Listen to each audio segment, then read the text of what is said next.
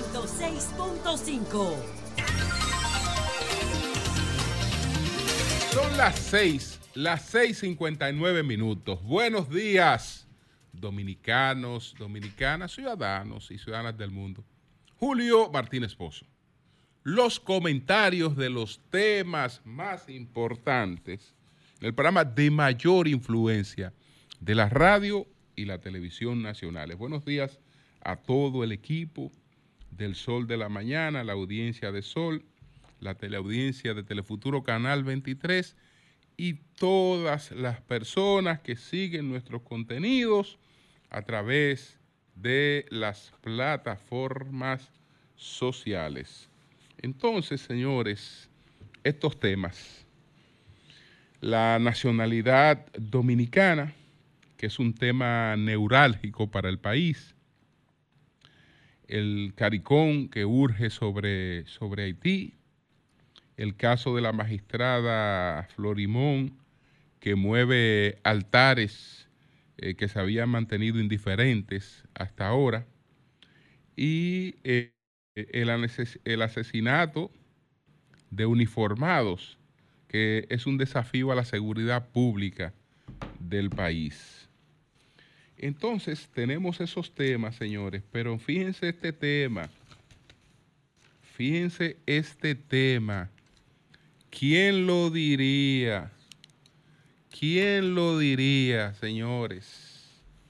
¿Quién lo diría? Tantas cosas eh, que se hablaban, hay quienes incluso eh, consideraban el modelo cubano superior al dominicano y aspiraban a establecer, o aspirábamos en algún momento, a establecer algo similar en la República Dominicana. Algo similar al modelo cubano. Señores, esta información llora ante la presencia de Dios. Cuba está pidiendo leche para sus niños.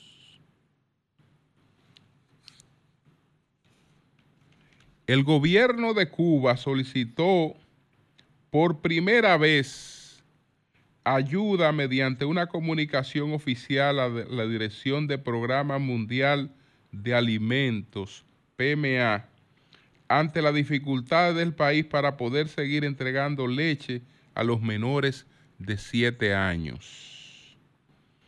Según confirmó el, el Programa Mundial de Alimentos, la dirección ejecutiva de este brazo de Naciones Unidas, que se define como la mayor organización humanitaria del mundo, recibió una comunicación oficial del gobierno de Cuba y está enviando leche en polvo a la isla.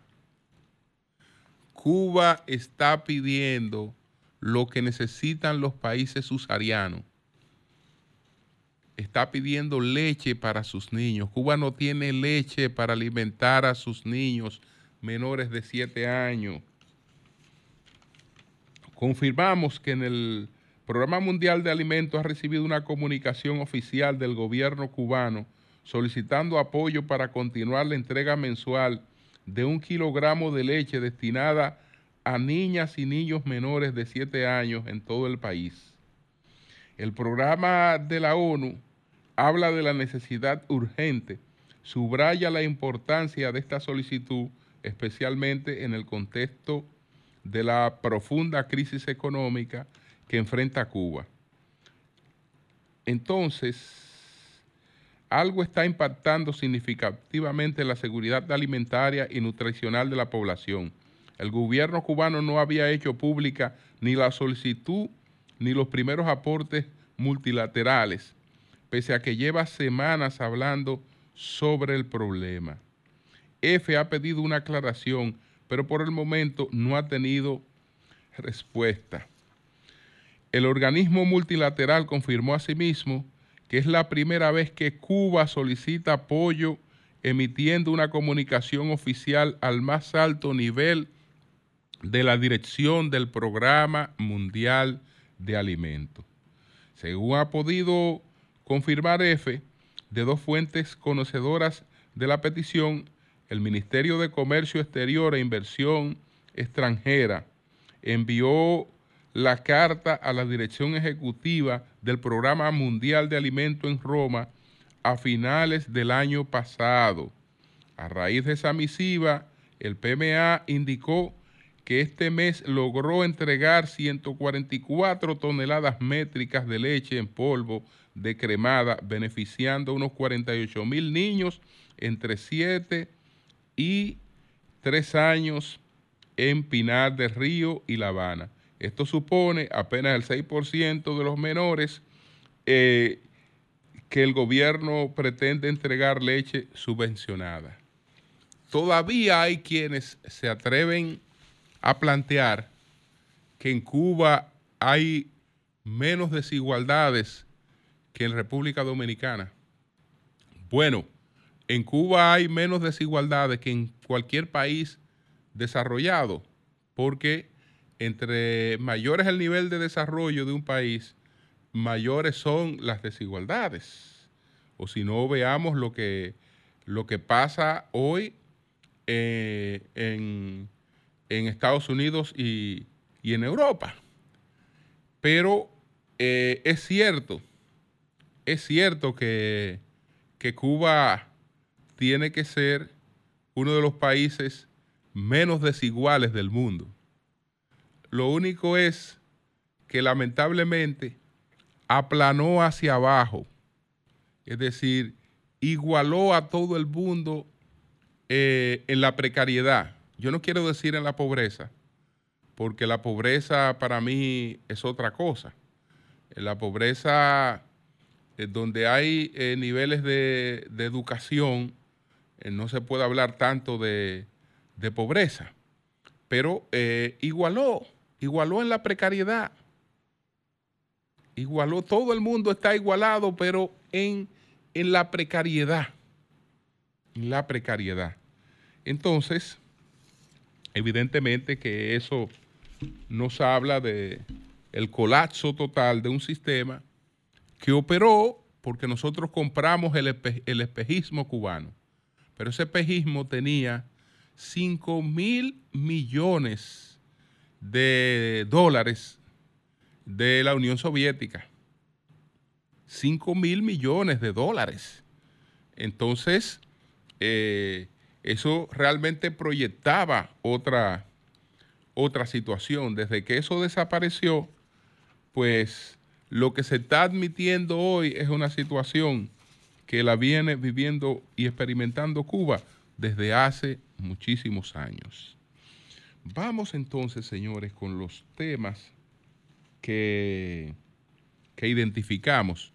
Bueno, muchas gracias, muchas gracias, eh, Hugo Veras, por eh, las ponderaciones que eh, hiciera en el día de ayer sobre los comentarios que hicimos a propósito del 180 aniversario de la independencia de la República, tanto el día de la transmisión especial desde la explanada del Congreso como eh, las cosas que dijimos en el día de ayer. Hoy quiero hablar un poco de lo que representa el tema de la nacionalidad para la República Dominicana por dos razones. Por una información que publica hoy el Consulado de la República Dominicana, que es una de las razones, eh, y esa información dice lo siguiente. Esta semana, 70 hijos de dominicanos fueron juramentados formalmente como ciudadanos de la República Dominicana en un acto realizado por el cónsul de Nueva York, Eligio Jaques, en las oficinas de la presidencia del Bronx, en el condado donde vive la mayor cantidad de dominicanos. Entonces, esta información eh, plantea que se han nacionalizado unos 9.500 estadounidenses. Con estas nuevas juramentaciones, aumentan a 9.500 eh, la, dicen estadounidenses, pero estamos hablando de hijos de dominicanos, ¿no? Eh, con, esta nueva juramentación aumenta a 9.500 la cantidad de hijos de dominicanos que se han nacionalizado en los últimos cuatro años, según informó el Consulado de la República Dominicana con sede en Nueva York.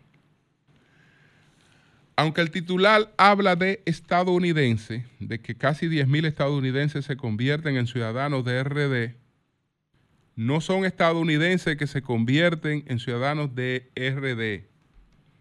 Son hijos de dominicanos que han hecho la tramitación para eh, beneficiarse de un derecho constitucional. Es decir, eh, a ellos no se le ha otorgado la constitución, la nacionalidad dominicana a ellos les corresponde la nacionalidad dominicana. Naturalmente, el que te corresponda, si tú no la solicitas, no te la van a llevar de manera automática. Pero a todos los hijos de dominicanos en cualquier parte del mundo que soliciten la nacionalidad, que hagan la tramitación para la nacionalidad dominicana, ella le corresponde ella le corresponde y esa es una protección y ese es un derecho constitucional que deriva del sanguini. Ayer tuve la oportunidad de intervenir en, una, en un intercambio muy interesante eh, que tenían los amigos del mismo, del mismo golpe, donde estaba eh, dos, abogados, estaba eh, Namán Almonte, que es especialista en, temas migratorios estadounidenses, y eh, Norberto Rondón. Entonces se produjo un debate sobre si existía la nacionalidad eh, en la República Dominicana por Iusoli y eh, Rondón explicaba eh, qué es lo que está establecido eh, en, nuestra, en nuestra normativa. Se crea confusión y hay mucha confusión con esto, porque mucha gente conoce, por ejemplo, lo que pasa en Estados Unidos, pero nuestro sistema es distinto en ese sentido al de Estados Unidos. Y es distinto al de Estados Unidos no porque nosotros seamos un país atrasado y Estados Unidos sea una superpotencia, porque hay quienes dirán, ah, pues la República Dominicana tiene el sistema que tiene porque es un país atrasado. No, la República Dominicana tiene el sistema que tiene porque es, eso es un tema neurálgico, neurálgico para su vida como nación. Ese es un tema neurálgico para la vida como nación de la República Dominicana. Y por eso es un tema que ha tenido un blindaje constitucional en la República Dominicana desde el año de 1929. Ese tema ha estado blindado. Gente se confunde por la constitución del 2010 y cree que eso se introdujo en la constitución del 2010. No. Esa constitución lo único que hizo fue eh, precisar las cosas que están establecidas desde el año de 1929 de manera invariable. Es decir, podemos decir que es una disposición pétrea, que se ha convertido en una disposición pétrea porque ha sido una disposición invariable a pesar de todas las modificaciones que ha sufrido nuestra constitución. Ahí nadie se atreve a meterse. Con eso nadie, eso nadie se ha atrevido a tocarlo. Y eso establece claramente que para ser hijo, para ser dominicano, usted en primer lugar es hijo de dominicano. Si no es hijo de dominicano, eh, tiene que tener un estatus legal en la República Dominicana. No puede, la condición de tránsito en la República Dominicana no confiere la nacionalidad. La gente confunde el tránsito con el tiempo que la gente puede durar en un país y entiende que una gente que tiene una vida establecida en un país no está de tránsito. El tránsito es una categoría jurídica. Usted puede tener 100, 50, 60 años en un país, 70, morirse en ese país. Y si no tiene un estatus legal en ese país, eh, para los fines nuestros, es tránsito. Eso es tránsito. Es decir, que no, eso no, tiene, eso no está relacionado con el tiempo que usted viva o con que usted tenga una casa alquilada ahí o con que usted tenga tiempo, que usted se estableció. No, no, no. Eso en términos jurídicos, en la lectura nuestra y en la que ha prevalecido en nuestras decisiones jurídicas, se llama tránsito. Eso se llama tránsito porque para no ser tránsito tiene que ser variado por un estatus legal por un estatus legal. Entonces, eh, debe estar claro que nosotros, que, aquí no hay derivación de nacionalidad por eh, eh, el, el USOLI. No, no, no, aquí no hay variación. Aquí, eso no deriva en, en nacionalidad. ¿Qué pasa con los niños extranjeros que nacen todos los días en los hospitales dominicanos? Esos niños haitianos que nacen en los hospitales dominicanos, eh, el documento que reciben, lo que reciben documento, porque cuando la madre no tiene documento, ¿qué se puede hacer? Ahora, lo que reciben documento es un documento que es para ser asentado en un acta de extranjería. No es propiamente una partida de nacimiento sino un documento que consigna los datos del nacimiento. ¿Para qué? Para que la persona pueda hacer después las tramitaciones correspondientes en su país o en el consulado de su país para canalizar la nacionalidad que le corresponde, que no es la dominicana. Que no es la dominicana. Entonces, eso debemos tenerlo claro. Se nos quiere comparar muchas veces con otros países y la principal comparación es Estados Unidos. La comparación con Estados Unidos es abusiva, es absurda. Es absurda. Lo primero es que aunque hablamos de Estados Unidos en singular, como si se tratara de un país, la República Dominicana es un país. Estados Unidos no es un país. Estados Unidos es algo distinto, es una federación de países. Y si creen que me estoy equivocando, porque lo que debo decir es que es una federación de Estado, no me estoy equivocando, porque el rango incluso de Estado es superior al de país. Es decir, es una federación de países que además son Estado. Es una federación de Estado. No es un país, es una federación de países. La República Dominicana es un país. El Reino Unido, por ejemplo, no es un país. Cuando hablamos de Reino Unido, no estamos hablando de un país. Estamos hablando de cuatro países que están confederados en lo que se llama Reino Unido. Entonces, cuando vamos a hacer la equiparación, tenemos que, ver esas, diferencias geográficas, territoriales, eh, históricas, que hacen, que hacen abusiva, absurda, insustentable eh, eh, cualquier nivel de comparación de esa, de esa naturaleza, pero además ignorando la particularidad de la situación dominicana que no la vive ni la tiene ningún otro país insular en el mundo.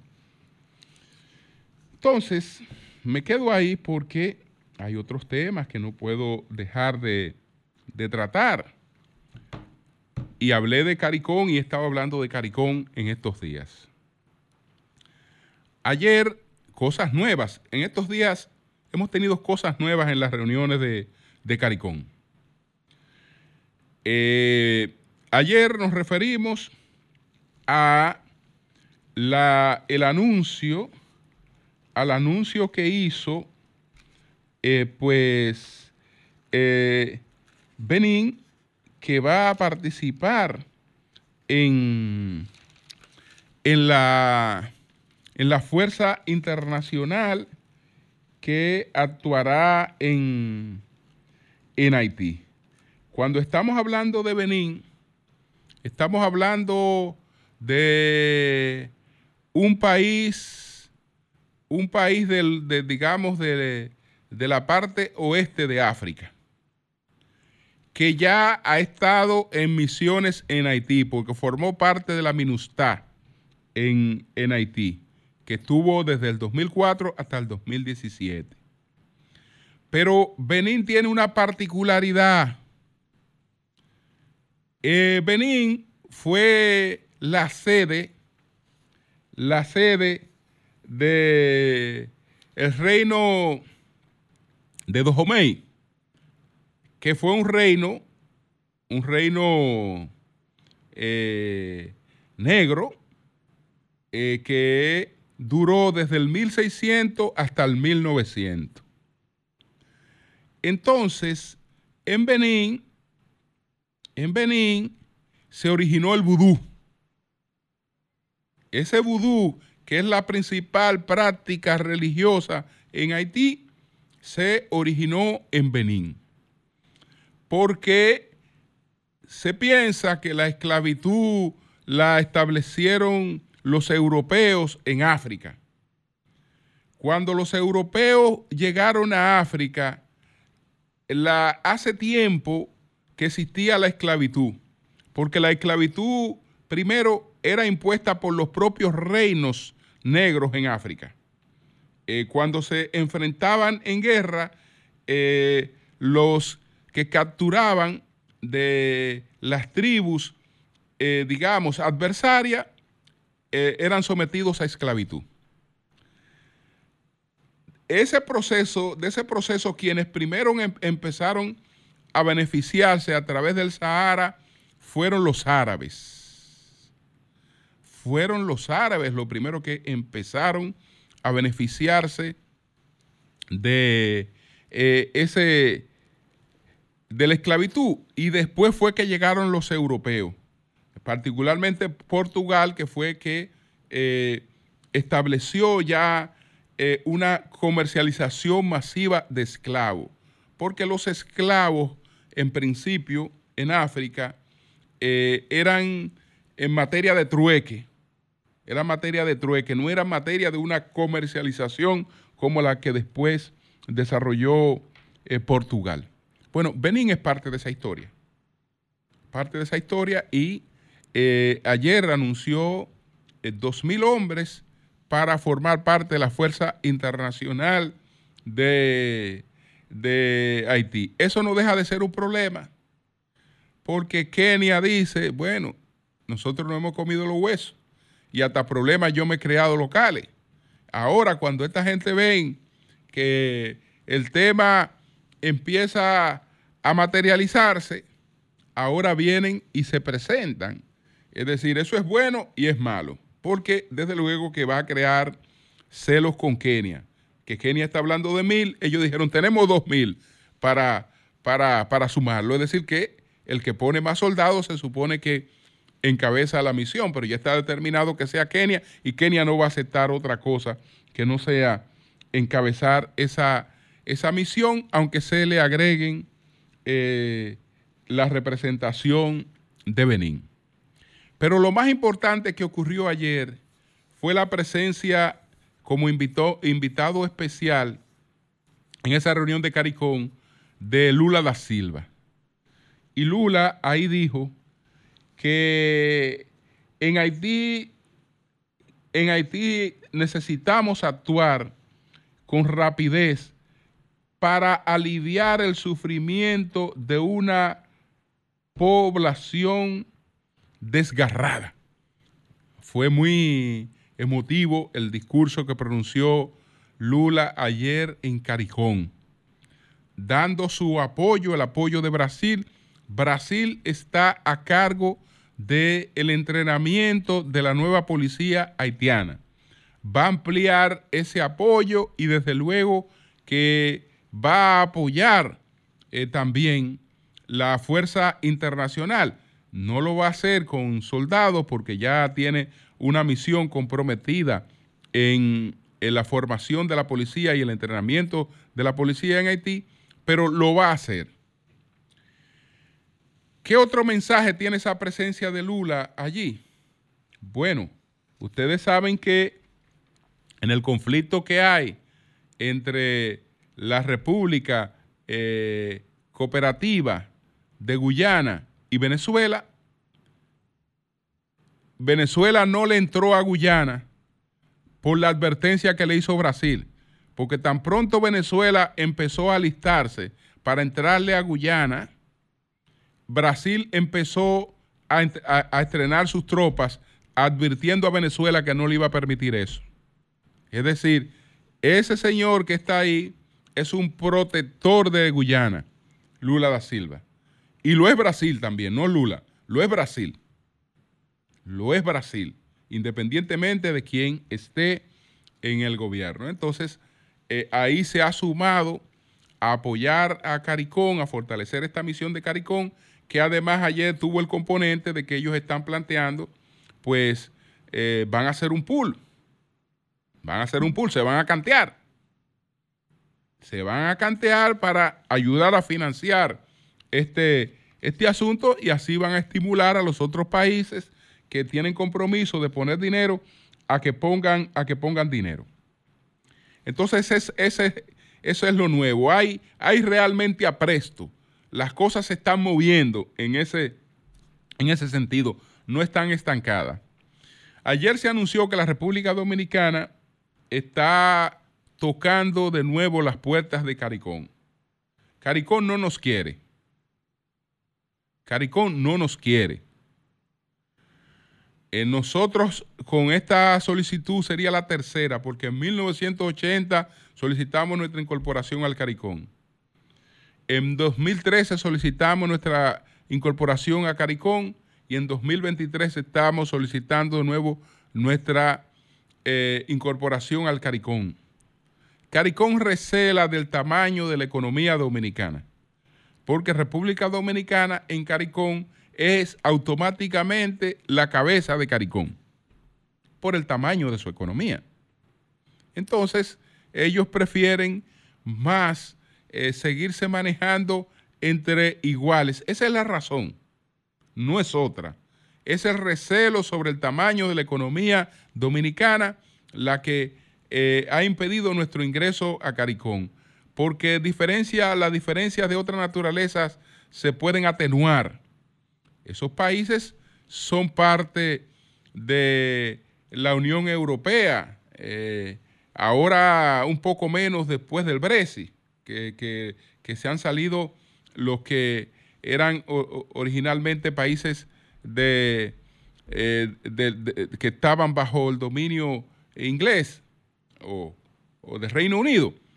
Pero eh, las diferencias culturales, políticas no son tales. Es el, principal obstáculo es ese de, de recelo que hay sobre el tamaño de la economía dominicana y el liderazgo que tendría esa economía de inmediato en el CARICOM. Entonces ellos nos, han querido siempre como amigos, como colaboradores, pero no nos han querido ahí eh, en esa silla. Y yo dudo que eso vaya, que eso vaya a variar por ahora. Señores, no quiero dejar de referirme al caso de la juez del segundo juzgado de la intrusión al caso de Analí Florimón. Porque ahora se ha pronunciado el Poder Judicial, pero también lo ha hecho, también lo ha hecho o ha tenido que hacerlo el Ministerio Público. En el caso de la magistrada Florimón, del segundo juzgado de la instrucción, que tiene el caso este en el que están Donald Guerrero y están otros exfuncionarios de la administración del presidente eh, Danilo Medina. Entonces, ella denunció que está siendo eh, objeto de una situación de persecución, que está siendo objeto de persecución.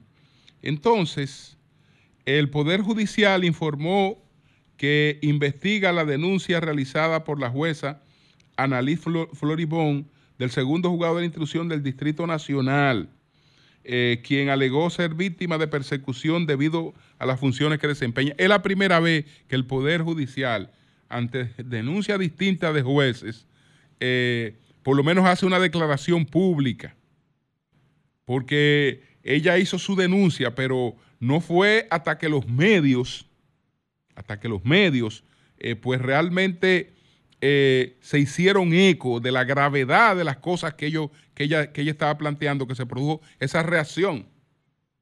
Eh, de lo contrario, el futuro de ella, y, todavía hay que, hay que tenerlo ahí, el futuro de ella puede ser el futuro de otros jueces que le cobran eso, porque hay que soportar el chantaje.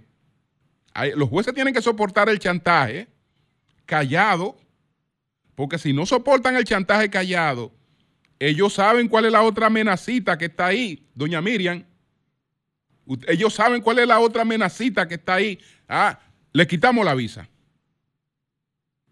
Le quitamos la visa. Es decir, eh, eh, todos los jueces están expuestos a ese chantaje. Tú eh, no, te pones, tú no te, tú no te pones donde el capitán te, ah, no te apures, te voy a reportar para quitarte la visa. Y, en cualquier momento te hago cualquier otro escándalo.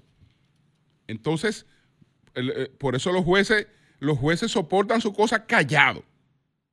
Ella ha tenido el valor de denunciar la situación de la que está siendo objeto tanto ella como su familia.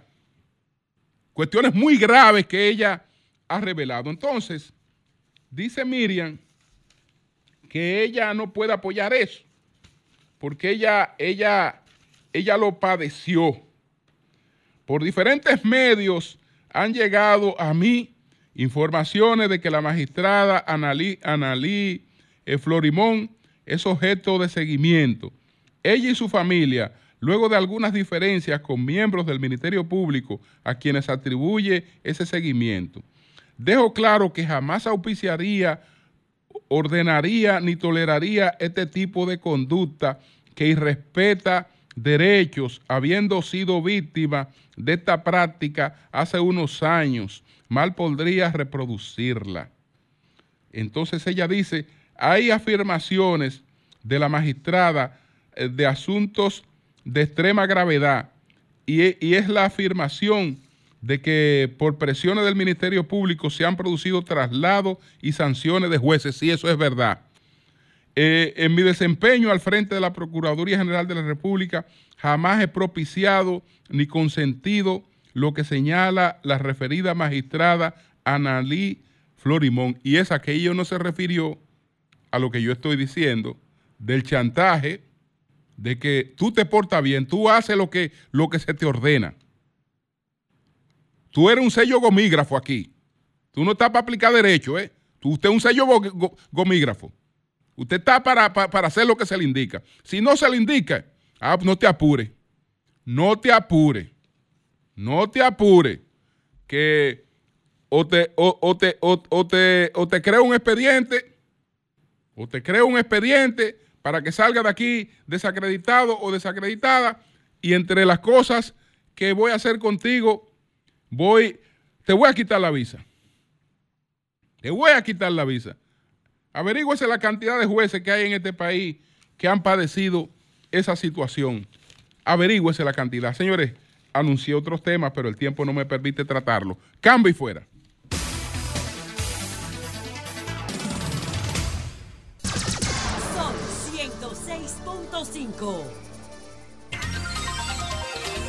Bueno, señores, hoy vamos a presentar RD Elige.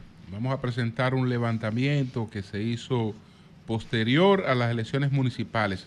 Del 20 al 26 de febrero fue el levantamiento que se va a presentar en el día de hoy con unas 4.023 eh, pues, muestras. Vamos a ver qué datos nos trae en el día de hoy RD Elige, que la vamos a presentar un poco más adelante. Ahora nos vamos inmediatamente con Doña Consuelo Desparadela. Adelante, Doña Consuelo.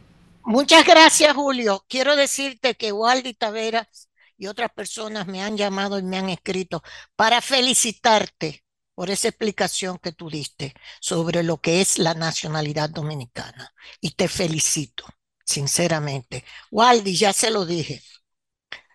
Excelente, Julio. Yo lo voy a reproducir en mi programa si tú me lo permites.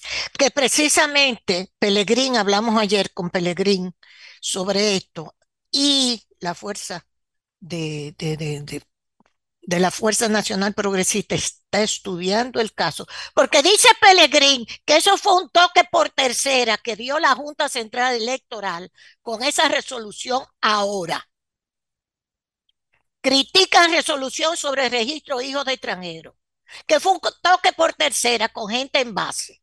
Porque qué carajo hacía esa resolución ahora de un, de un proceso que se hizo de naturalización que fue un fracaso. Ese, ese plan fue un fracaso y costó dos mil millones de pesos. Y los haitianos, y yo traje esas cintas aquí, no querían registrarse y le dijeron que no se registraran porque que ellos tienen toda una situación, incluso cultural, que no quieren registrarse. Japón le dio cuarto para que hicieran el registro, no lo hicieron, 8 millones.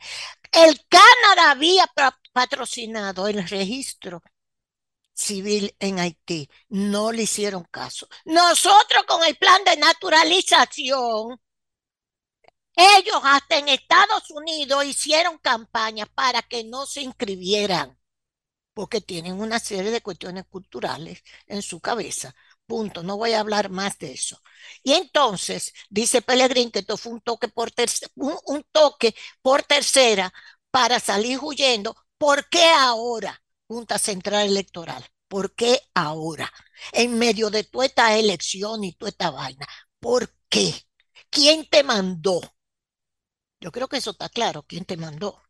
¿Verdad? Participación ciudadana, ACNUR. Estados Unidos. Bien. Mire, con la cuestión de Haití, con la cuestión de Haití, el primer ministro, eso es hoy, el primer ministro de Bahamas, Phyllis Davis, anunció que se hizo en el CARICOM una importante concesión durante las deliberaciones que involucraron al primer ministro Ariel Henry y que le dieron en el CARICOM, usted parte del problema de Haití.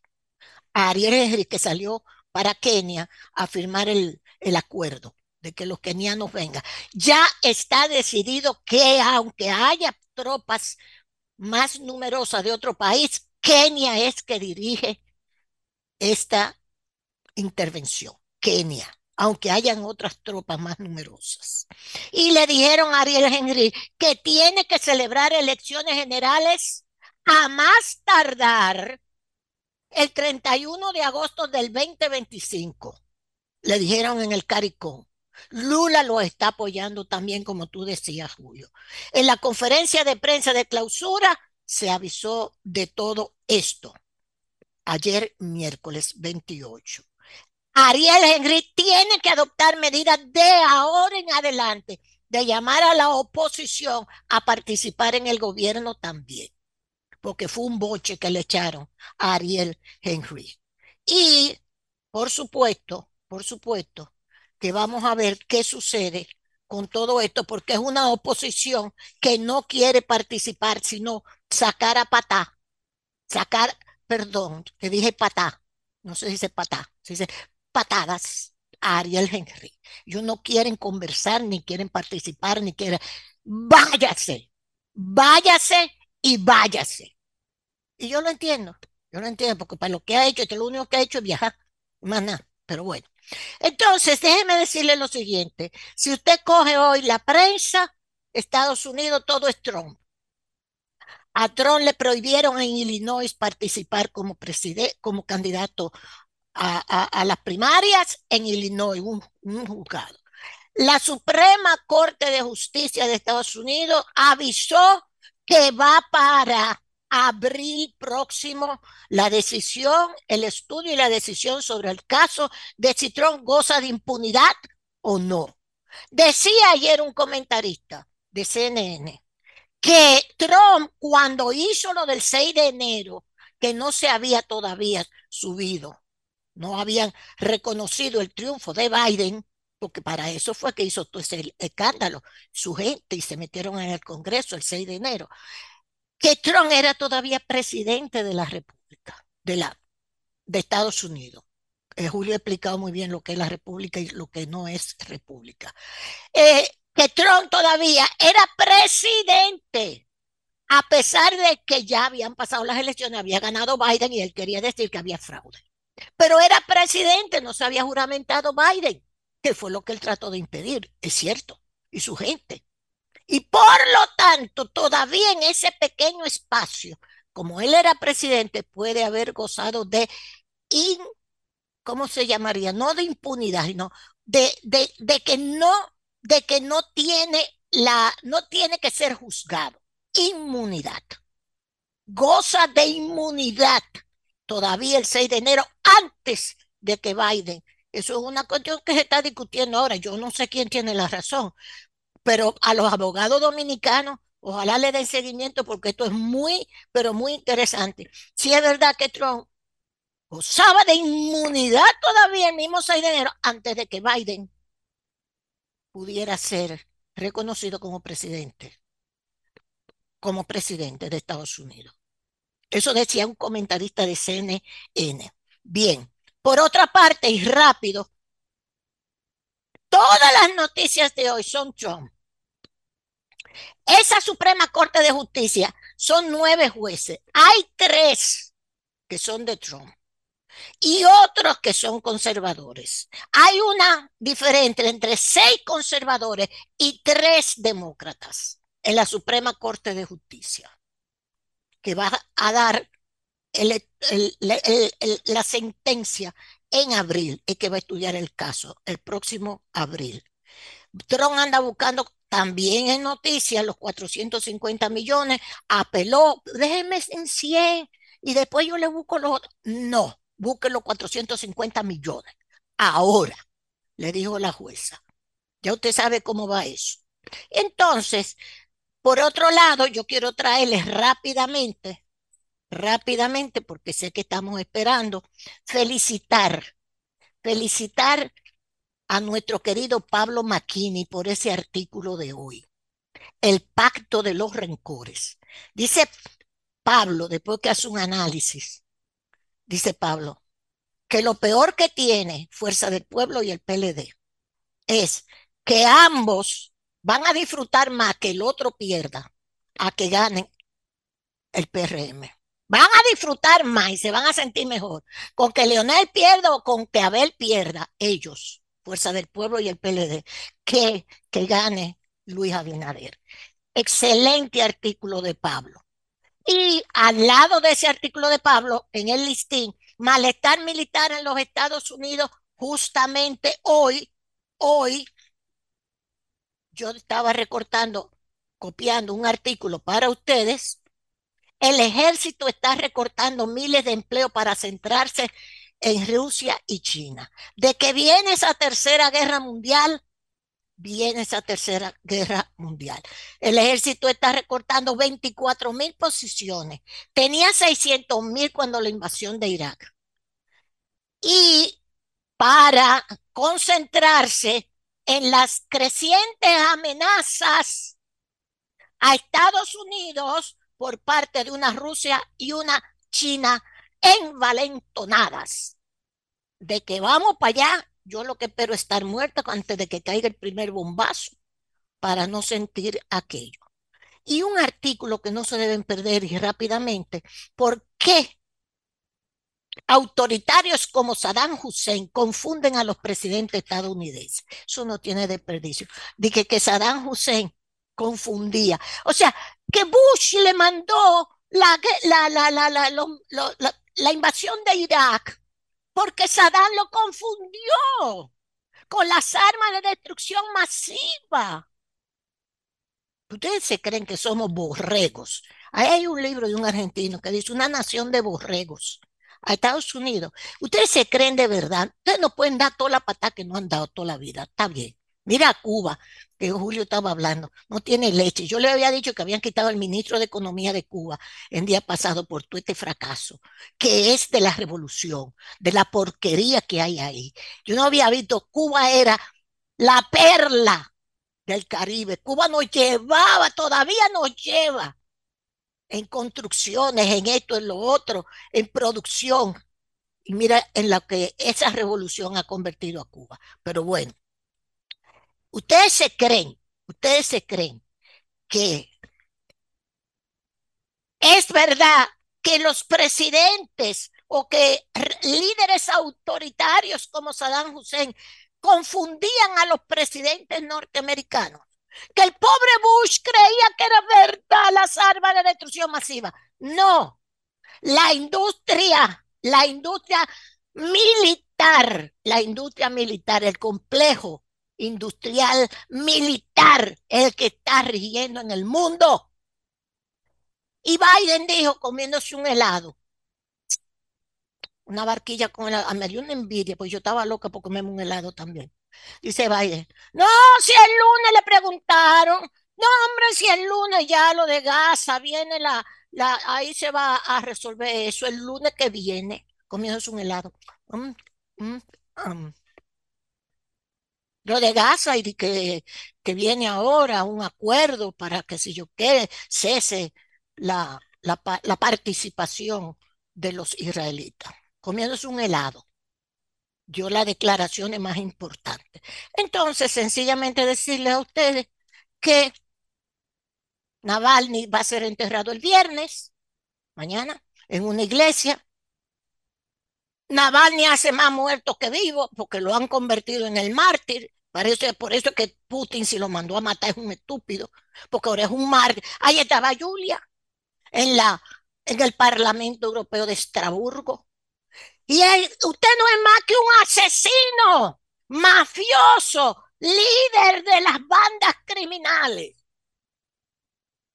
¿Está bien? No más pregunta, magistrado. Julio, muchas gracias y vuelvo a felicitarte por esa explicación que tú diste de cómo establecen nuestra constitución, lo que es la nacionalidad, el derecho de la nacionalidad dominicana. Y te voy a decir algo nadie lo sabe. Pellegrín y yo fuimos donde Miguel Vargas, cuando eso se estaba discutiendo en el Congreso. Porque había un, había un grupo, un grupo de políticos que querían que se quitara el jus sanguine y que nada más se dejara el jus solis no te voy a decir de qué partido era. Y Miguel Vargas mandó a Neney a decir que no iba a respaldar eso. Que lo diga Neney Cabrera. Que no iba, porque lo que quería ese grupo de ese partido era debilitar la cuestión de la nacionalidad dominicana, diciendo que todo el que nacía aquí, como en Estados Unidos, era dominicano. Y Pellegrini y yo fuimos. No más pregunta, magistrado. No voy a decir qué partido era, ni quiénes estaban ahí. Que sabemos quiénes estaban ahí promoviendo eso en, en el Congreso. Gracias, Julio. Muchas gracias, doña Consuelo. Muchas gracias. Bueno, señores, RD Elige se presenta en el día de hoy del 20 al 26. Fue el levantamiento, unos cuatro mil y tantos, eh, pues, eh, muestra, interrogatorios eh, con el grupo de preguntas. Entonces, hoy presentamos eh, RD Elige. Buenos días, Manuel, adelante. Buenos días, maestro. Buenos días a todo el equipo este Sol de la Mañana y buenos días también a toda la gente que día tras día pues, nos brinda el privilegio de buscar nuestros comentarios. Miren, dice el expresidente Bill Clinton en su obra Mi vida, que es una autobiografía que tiene, Dice que uno de los requisitos principales, pero él lo señala como el primero, para usted convertirse en presidente de la República, es que en algún momento de su vida las personas, los ciudadanos, lo imaginen a usted sentado en la silla presidencial. Ese es el primer requisito. Sin embargo, parece que en República Dominicana estamos en presencia de una besanía cuasi colectiva. Y digo esto, señores, porque aunque ustedes no lo crean, hay en este momento, cuando ni siquiera han pasado las elecciones presidenciales, hay una cantidad increíble de personas que ya tienen proyectos presidenciales montados de cara a 2028. Y yo creo que eso es, por eso le llamo una besanía cuasi colectiva. Hace mucho tiempo que vengo desarrollando un concepto que he denominado políticos cornflakes o microondas. Son personas que abren el refrigerador, sacan un litro de leche, se lo tiran encima y según ellos ya están listos para ser presidente de la República. Sin embargo, yo creo que ser presidente de la República no se puede convertir en un deporte en la República Dominicana. A veces el que me escucha dice, bueno, este hombre está ignorando que las condiciones para aspirar a la presidencia la establece la Constitución. Y según lo hemos escuchado a él, parece que quiere proponer un modelo excluyente. Pudiera parecerse inclusive que promueve la República de Platón. Yo creo en la sofocracia, lo he dicho. Hay un axioma que se ha popularizado en la política vernácula nuestra, y es de que los políticos, sobre todo rudimentarios, hablan de que a gobernar se aprende gobernando. Y yo creo que no. Yo creo que a ejercer el poder de la forma que se ejerce se aprende ejerciéndolo. Ahora, las nociones básicas de lo que es el ejercicio del poder tiene usted que tenerlo. Yo creo que en el mundo de hoy, lo he dicho, en el mundo de hoy, a Polar, una persona que no tenga, por lo menos, nociones básicas de la solemnidad de la diplomacia, por lo menos conocimiento, que siquiera un ápice de lo que es la macroeconomía, de lo que es la geopolítica y sobre todo, y sobre todo de lo que significa eh, la solemnidad del poder, no debería siquiera aspirar a la presidencia de la República. Es lo que yo creo. Puedo estar equivocado, pero no puede ser posible, señores, que cualquier persona, por el simple hecho de que tenga una nómina en la mano, o porque encuentre cinco o seis personas que mencionen su nombre en las redes sociales, y porque tenga un sobrinity manager que le diga, mira, subiste una foto y cogió 500 likes, ya esa persona porque anda con un seguridad o porque encuentra tres personas que ya le, antes de su nombre le dicen don, él se sienta que le figura presidencial. ¿Por qué le ha dicho eso a usted, maestro? Si usted depende simplemente de que un presidente de la República se amanezca con los cables cruzados, firme el decreto suyo y le diga váyase para su casa. Ahí usted se da cuenta que usted no era figura presidencial nada. Y no me estoy refiriendo solamente a personas en el PRM, ahí es donde más hay en este momento. Pero hay en otros partidos también personas que no han agotado 10 minutos siquiera de carpintería política y según ellos ya son figuras presidenciales. Es como si ellos, es como lo he dicho, son políticos microondas que salen cinco minutos del refrigerador, van al calentador y según ellos están listos para ser presidente. Hermano, pero usted no sabe ni siquiera qué son los supuestos macroeconómicos. Usted no tiene idea siquiera de cómo impacta en la República Dominicana el hecho de que los hutíes estén bombardeando el Mar Rojo. Usted no tiene idea de eso. Si a usted lo llevan allá al CONE a hablar de algo donde gente que tiene miles de millones de, de dólares invertidos en este país, usted no sabe lo que le va a decir. Usted no puede ir a la Cámara Americana a hablar nada. Y eso se ha popularizado, señores, en este país. Recuerden ustedes que aquí tuvimos un candidato presidencial que confundía el presupuesto con el Producto Interno Bruto. Una locura, de verdad, ¿eh? Y hemos seguido por ahí y cualquiera que encuentra cuatro o cinco boquerosos que menciona su nombre y le dice don, ya se cree eso. Y no, eso no debe ser.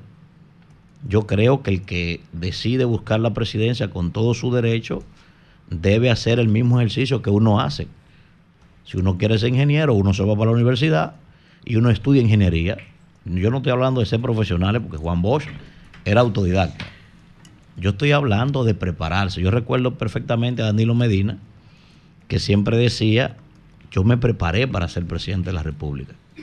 Danilo Medina se convirtió en presidente de la República en el año 2012, pero ese proyecto comenzó en 1994. El propio Luis Abinader, que tiene, eso tiene mucha gente loca en el PRM, Luis Abinader se convirtió en presidente de la República sin ser ni siquiera regidor. Ah, pero mucha gente cree que eso fue una chepa, que eso fue solamente tema de las circunstancias. No, Luis tenía 15 años invirtiendo inclusive de su propio patrimonio familiar en su, en su campaña política. Hay gente que no, que no entiende eso y ha visto ese proceso y bueno, yo, si él pudo, yo puedo. Y no debe ser así, señor. Entonces, lo peor del caso es, lo peor del caso es que más allá del derecho que tienen, la mayoría de esas personas, salvo las honrosas excepciones, salvo las honrosas excepciones, estamos hablando de mucha gente, señores, como diría el gran maestro Raúl Zaffaroni, que tienen ausencia de categorías pensantes. Pero yo quisiera ver a uno de esos individuos sentado en la reunión de Davos. ¿De qué es lo que van a hablar allí? bueno, los países más pequeños necesitamos que ustedes nos presten y nos creen facilidades. De ahí no van a pasar, ¿eh? Yo quiero verlo a ustedes sentados en el Consejo de Seguridad de las Naciones Unidas, luchando contra toda esa potencia, sobre todo contra los consejeros permanentes, que no le importa un comino, un país pequeño como este que no sea para sangrarlo. Yo quiero ver cuál es la participación de ustedes en esos espacios. Y según ustedes son figura presidencial. Yo recuerdo cuando yo era un niño, yo no sé si eso existe, pero recuerdo cuando era un muchachito que habían unos en los colmados había un asunto que se llamaba chuflay, que uno compraba eso con 50 centavos, con 25 centavos, y le daba un cosito a uno y ahí salía un premio, un dulcito, una que sé yo qué. Yo creo que, que ustedes están pensando que la presidencia de la República se compra en un chuflay también. Dejen ese nivel de locura, señores. Yo no estoy diciendo que no aspiren. Ahora, agoten un proceso de preparación para conocer el Estado dominicano que el Estado Dominicano no es el Estado de Balaguer. El Estado Dominicano no es, no es el Estado de la Guerra Fría. No, no es eso. ¿eh? Esto es una aldea global. Y el que aspira a la presidencia hoy, es lo que creo yo, repito, puede estar equivocado. Y mi respeto para el que se sienta ofendido por mi comentario. Ahora, no puede ser posible que aquí cualquier persona se levante se sueñe eso diga, mi mamá decía cuando niño que yo iba a ser presidente y yo voy a cumplir con lo que mi mamá decía. No, eso no es verdad. Y así mismo hay otro grupo también que aspiran a senadores, que aspiran a alcaldes, que aspiran a de todo. Y ya suben una fotografía, se ponen una camisa de colores, consiguen cinco likes y yo soy presidenciable. Pero ¿quién le dijo eso a usted, maestro? Usted es un político complejo, usted no es otra cosa. Usted no ha aportado nada, usted, usted ni siquiera se ha leído la cuarta lección de las aventuras de Memín. Usted no ha pasado de ahí ni siquiera. Así que ese nivel de locura, ojalá. Y yo repito, miren señores, si ustedes, si yo le dijera el listado de personas que yo tengo información ya que está aspirando a la presidencia de todos los partidos, de todos, señores, ustedes se van ustedes se caerían para atrás. Ustedes se caerían para atrás del nivel de locura tan grande al que está llegando la República Dominicana, cuando ni siquiera, cuando ni siquiera hemos llegado a 2024 y ya hay 800 proyectos montados para 2028, repito, de gente que tiene ausencia de categorías pensantes, salvo las honrosas excepciones. Don Julio. Bien, quiero expresar toda mi solidaridad al querido amigo Ángel Rondón y a toda su familia. ¿Qué pasó, Por el fallecimiento de su hermano mayor, el hermano mayor de don Ángel Rondón, José Rondón Rijo. Ahí, nos unimos ahí, maestro. Abrazo para don Ángel y toda su familia. Así es. Así es, nos unimos a eso. Así es. Cambio y fuera.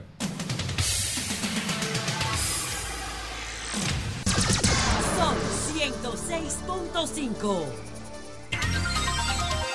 8-12 minutos. Buenos días, Marilena. Adelante. Buen día, Julio. Muy buenos días a todos. Hoy quiero recordar a Dilka Félix, la joven brillante economista de 33 años de edad que fue asistente del senador Iván Lorenzo. Y quiero recordarlo porque viendo las informaciones que recibí en el día de ayer, me surge la pregunta de si hubo posibilidad de garantizar la vida de esta joven. ¿Qué dicen? Que ella murió por complicaciones después del parto, después de un parto prematuro. Tuvo una niña prematura que no sobrevivió como estaba en riesgo la vida de la madre, había posibilidad en un momento dado de tomar una decisión y salvar una vida si acaso los médicos tenían la seguridad de que no podía sobrevivir la criatura. Entonces, ¿por qué pregunto eso? Porque tanto el senador Iván Lorenzo, con quien estuve conversando en el día de ayer, y, la madre, tengo informaciones que publicó la madre, pero no he podido hablar con ella. Me comuniqué con un hermano de, de, Adilca, pero no pude recibir respuesta y esto se entiende, son momentos de mucho dolor y la gente no quiere estar hablando con periodistas, pero Iván Lorenzo sostiene que la interrupción del embarazo, que en vez de ponerla a pujar en ese momento, había que tomar una decisión para salvar la vida de esta economista brillante. Vamos a ver, Jovita, por favor, ese minuto de silencio que solicitó el senador en el día eh, cuando se inauguraba la legislatura ordinaria de este año. Si lo tienes listo, Jovita, si no, yo continúo con la información, eh, porque también tengo... Vamos a ver, vamos a ver este momento. De la liberación dominicana. Entonces yo quiero solicitar un minuto de silencio para quien fuera hasta hace unos días mi asistente legislativa, Dilka Félix, que desafortunadamente, producto de no haberle interrumpido el embarazo en un momento que lo ameritaba, murió. Muchísimas gracias. Le pedimos a todos ponerse de pie para guardar un minuto de silencio a, a Dilka Félix, quien fue una gran colaboradora nuestra en este Senado de la República. Es la posición del senador. Pero la madre que dice, la señora Berkis Paulino, en una publicación que hizo, ella le solicita al presidente Luis Abinader que por favor actúe para que se permitan eh, las tres causales, o sea, interrumpir en el, eh, el embarazo cuando esté en riesgo la vida de la madre. Con eso no hay problema. Yo creo que con eso hay consenso. Donde sí hay diferencias es que se permita interrumpir el embarazo cuando el producto, como le llaman algunos, la criatura es fruto de un incesto, eh, eso en un caso y en otro caso cuando no tiene posibilidad de vivir, cuando los médicos determinan esto. Sería importante, bueno, ojalá que podamos comunicarnos con la madre, con el propio senador Iván, a ver dónde ellos pueden determinar esto, porque como tú acabas de decir, si algo tenemos claro, y no está en discusión la República Dominicana, porque eso no está en discusión, que cuando corre peligro la vida de la madre, hay que actuar claro. Eh, privilegiando la vida de la madre. Eso, eso, eso, ni siquiera está en discusión. Los otros aspectos de la causal están en discusión, pero ese no está en discusión. Entonces, a ver qué pasó, porque ahí también intervienen decisiones muy personales yo no conozco, digamos, eh, esa cifra de muerte por embarazo prematuro que se dan eh, con, mucha, con mucha frecuencia en la República Dominicana. Y eso también depende de la decisión de ella y de su familia. Porque hay embarazadas que han estado corriendo muchísimo peligro. Por ejemplo, eh, bueno, lo cito porque ella lo ha citado públicamente y tal vez podrá hablar con nosotros en cualquier momento el caso de Celine Méndez, por ejemplo. Celine Méndez eh, ha tenido, eh, tuvo un embarazo en el que estaba la vida de ella o la vida de su hija. Ella, y ella, ella, ella, eh, ella, en todo momento eligió el nacimiento de la, de, la niña bajo cualquier circunstancia, no importando que su vida corriera todo, todo el peligro que corriera, pero eso fue una decisión de ella. Después no puede culparse realmente al médico de eso. Por eso es importante, tal y como decía Julio, yo lo había dicho en principio, escuchar las informaciones que tiene el senador que le dio seguimiento a todo este proceso, este proceso porque era una, una profesional muy admirada, respetada por su partido, era miembro del Comité Central eh, por él y todo su equipo de trabajo en el Congreso, organismos internacionales con, con los cuales ella trabajaba. Era, era una profesional muy valorada y le dieron seguimiento. Entonces, ¿qué pasó ahí?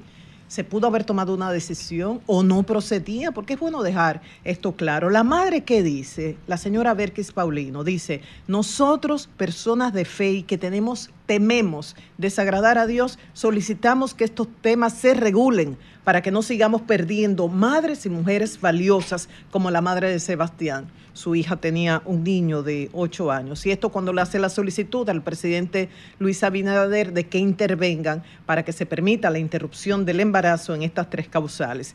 Y ella cita, eh, dice que fue la última expresión de su hija.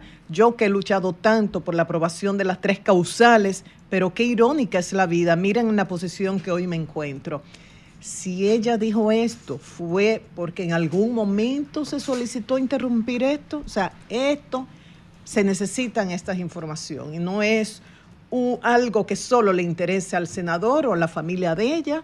El Ministerio de Salud tiene que investigar qué pasó acá se pudo haber hecho un procedimiento para preservar su vida, eso es importantísimo. En torno al, mire, nosotros aquí en la mesa podemos tener posiciones divididas. Yo estoy a favor de las tres causales, Eury definitivamente en contra. Y esto refleja lo que pasa en la audiencia. Ahora, ¿qué ocurre con el presidente Luis Abinader? Que el presidente Luis Abinader, cuando era candidato y luego al principio de su gobierno, era estaba a favor de las tres causales. Recuerden que las mujeres son mayoría en el padrón electoral no necesariamente las que votan, pero bueno, por lo menos en el padrón son mayoría. Y estaba a favor de eso. Pero luego, cuando se está conociendo el código y que finalmente no pudo aprobarse, su posición era que había que respetar los tres poderes y en eso institucionalmente él tiene razón. Pero también todos sabemos que cuando se quiere lograr la aprobación de un proyecto, se baja línea, dicho así vulgarmente. Los invitan a un cafecito, a palacio, a un almuerzo, hablan, conversan, una, llamada, y se logra. Entonces, ay, no, que cada legislador es independiente. En ese caso no se logra, no. En ese, e, en, ese, en ese caso, ningún presidente tiene la posibilidad de imponerle un voto a sus legisladores. Yo, yo pienso que los, los políticos... en un caso de un préstamo, en un caso de, cualquier otra cosa, pero ahí, ahí... Hay complejidad. Ahí hay complejidad. Sí, sí. sí. Ahí hay complejidad. Pero creo, don Julio, que de cualquier manera, de cualquier manera, el presidente tiene forma de influir en ese tema y en cualquier otro tema. Tal vez no con la misma efectividad que sería para un préstamo que sería eh, para otro tipo de proyecto. Pero aún así, aún así, eh, va a influir en una parte importante de los legisladores. Eh, si el presidente se lo propone. pero también el presidente tiene derecho a yo no sé si esa es la posición de él. No, no, espérate, no. Él no ha dicho por qué no ha insistido en eso. Puede ser también que haya reflexionado y haya visto que eso no es conveniente. No, no, porque nunca ha echado para atrás. Él lo que ha dicho, no, no, yo tengo que respetar los poderes. Sí, pero entonces lo que dice Julio, no puede imponerle a ningún legislador. Julio, que ustedes que tienen mucha experiencia en política dicen, ahí no se puede negociar, ahí no se puede lograr. Dice Najib, sí, se puede incidir, incidir. Vamos a suponer que no. Como dice Julio, que no se pueda lograr. Pero ¿saben qué hace falta? Que se fije una posición y que se sea coherente. Y en eso hay que reconocer la, valentía que tuvo el entonces presidente Danilo Medina, que fijó una posición aún echándose en contra a los sectores que, son muchos, que están eh, no están a favor de las tres causales. Pero en el caso del presidente Luis Abinader, uno ve que quiere estar como con Dios y con el diablo, sí, con las mujeres que defienden esto pero a la vez no me quiero enfrentar a las iglesias y eso no. Hay que fijar una posición. Por otro lado, eh, yo no vine ayer, los miércoles yo no vengo, por eso no pude comentar el discurso del presidente Luis Abinader, el discurso de rendición de cuentas. Recordemos eso. ¿Qué me pareció a mí el discurso? Tedioso, tedioso, saturado de cifras y carente de un hilo conductor que conectara con la audiencia, que motivara y, lograra generar emoción en la audiencia. ¿Que esto es posible? Sí. Ustedes saben qué impresión a mí me dio. Mandaron a buscar los datos numéricos, cifras de todas las áreas, de todos los ministerios, y lo pegaron así. Hicieron una edición, como decimos eh, eh, en, en televisión, a machetazo. No hubo un hilo conductor. ¿Él pudo motivar? Claro que sí. Ustedes no recuerdan la última vez que tuvo, que habló ante el Consejo de Seguridad de Naciones Unidas, las palabras que dijo, o luchamos juntos para salvar a Haití o lucharemos solos para proteger a República Dominicana. Que uno sienta ante esto un presidente que defiende los intereses de todos nosotros y eso te conecta, no importa la posición, si tú eres del PRM, del PLD, de, la Fuerza del Pueblo o de ningún partido, tú dices, wow, este presidente nos está defendiendo. En su momento lo hizo Danilo Medina, eh, Danilo Medina cuando habló en uno de los discursos de rendición de cuentas de la revisión del contrato con Navarri Gold y eso une a la gente. En términos, por ejemplo, de medio ambiente, desaprovechó oportunidades. Ahora mismo el ministerio está luchando en los tribunales para defender algo que es patrimonio de todos, que te pertenece a ti, me pertenece a mí. Hay un grupo que dice, una empresa y dos o tres personas, que es propietaria de un 70% de las tierras del, de Sierra de Bauruco.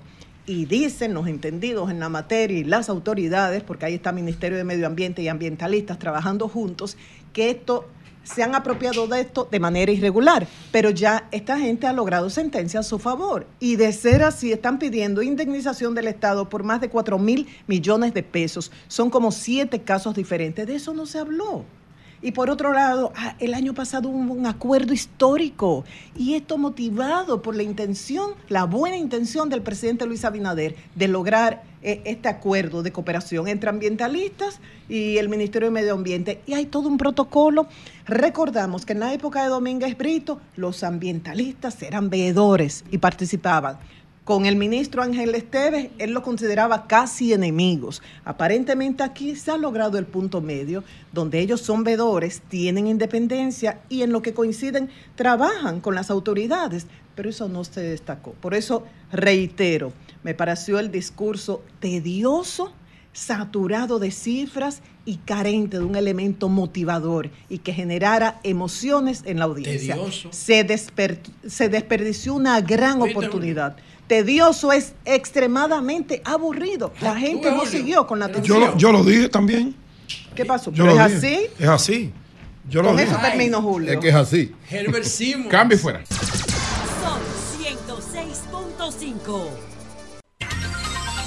Señores, ya está con nosotros Sergio Zaragoza, director de RD Elige, eh, director ejecutivo de la empresa Investigaciones Digitales.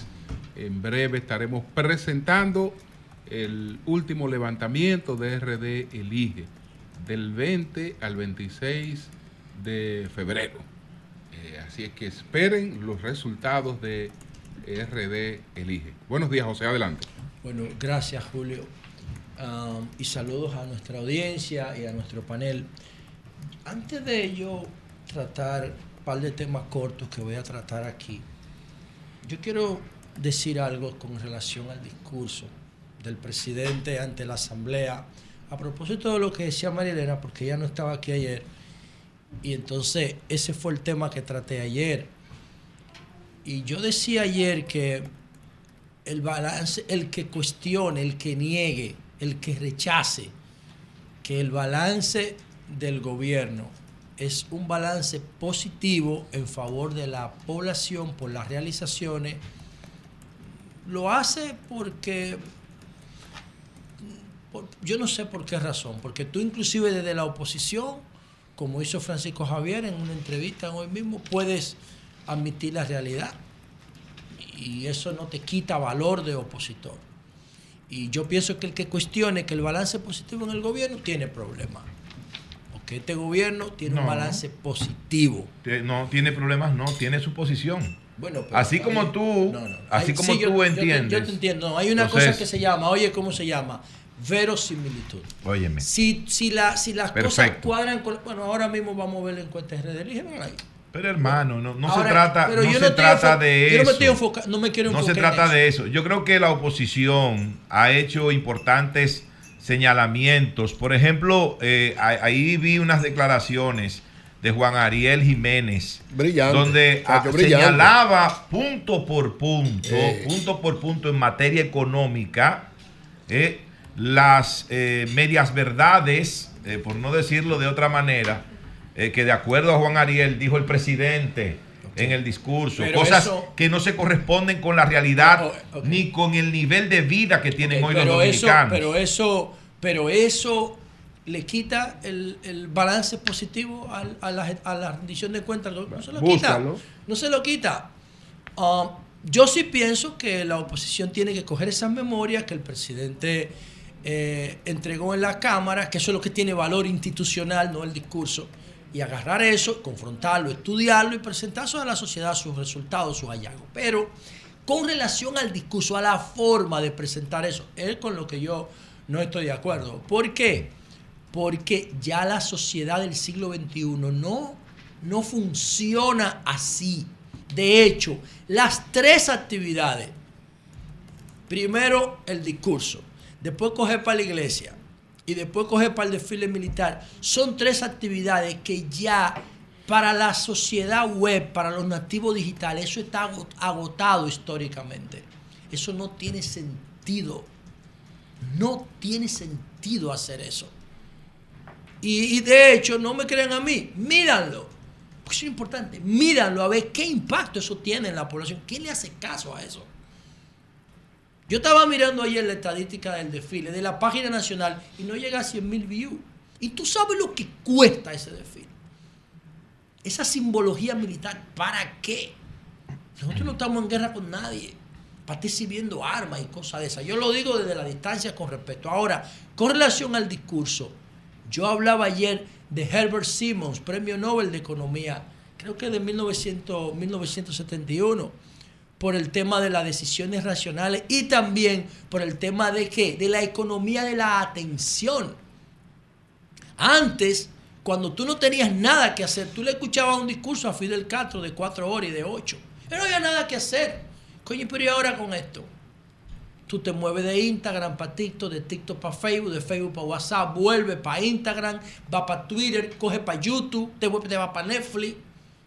Es una cosa, esto, esto te absorbe a ti un tiempo brutal. Si tú no controlas esto, tú te quedas sumergido ahí, a veces positivamente y a veces en ocio. Porque si tú le sabes, puedes sacar provecho a las redes sociales, eso es brutal lo que tú aprendes por YouTube y lo que tú aprendes por TikTok y lo que tú aprendes por Instagram. Es una cosa de loco. Toda la información positiva que hay aquí de productividad, de educación, de tecnología, de finanzas, de, de- del hogar, de todo lo que tú quieras, de mecánica, es una vaina del diablo. Entonces, un discurso tiene que bregar con esto, tiene que enfrentar esto. Y ahí, después que tú duras media hora escuchando un discurso ahí en esa silla tan incómoda de la asamblea, tú no sabes cómo ponerte. Es más, gente, yo admito que yo llegué a pellizcarme para no dormirme ahí, porque te ponen la cámara si te duermes. Yo me arrancaba los pelos de las manos. Ay, ay, ay. De verdad, lo juro por mis hijas. Tú ves aquí que uno tiene como Para, un ovellito. ajá, para despertarte.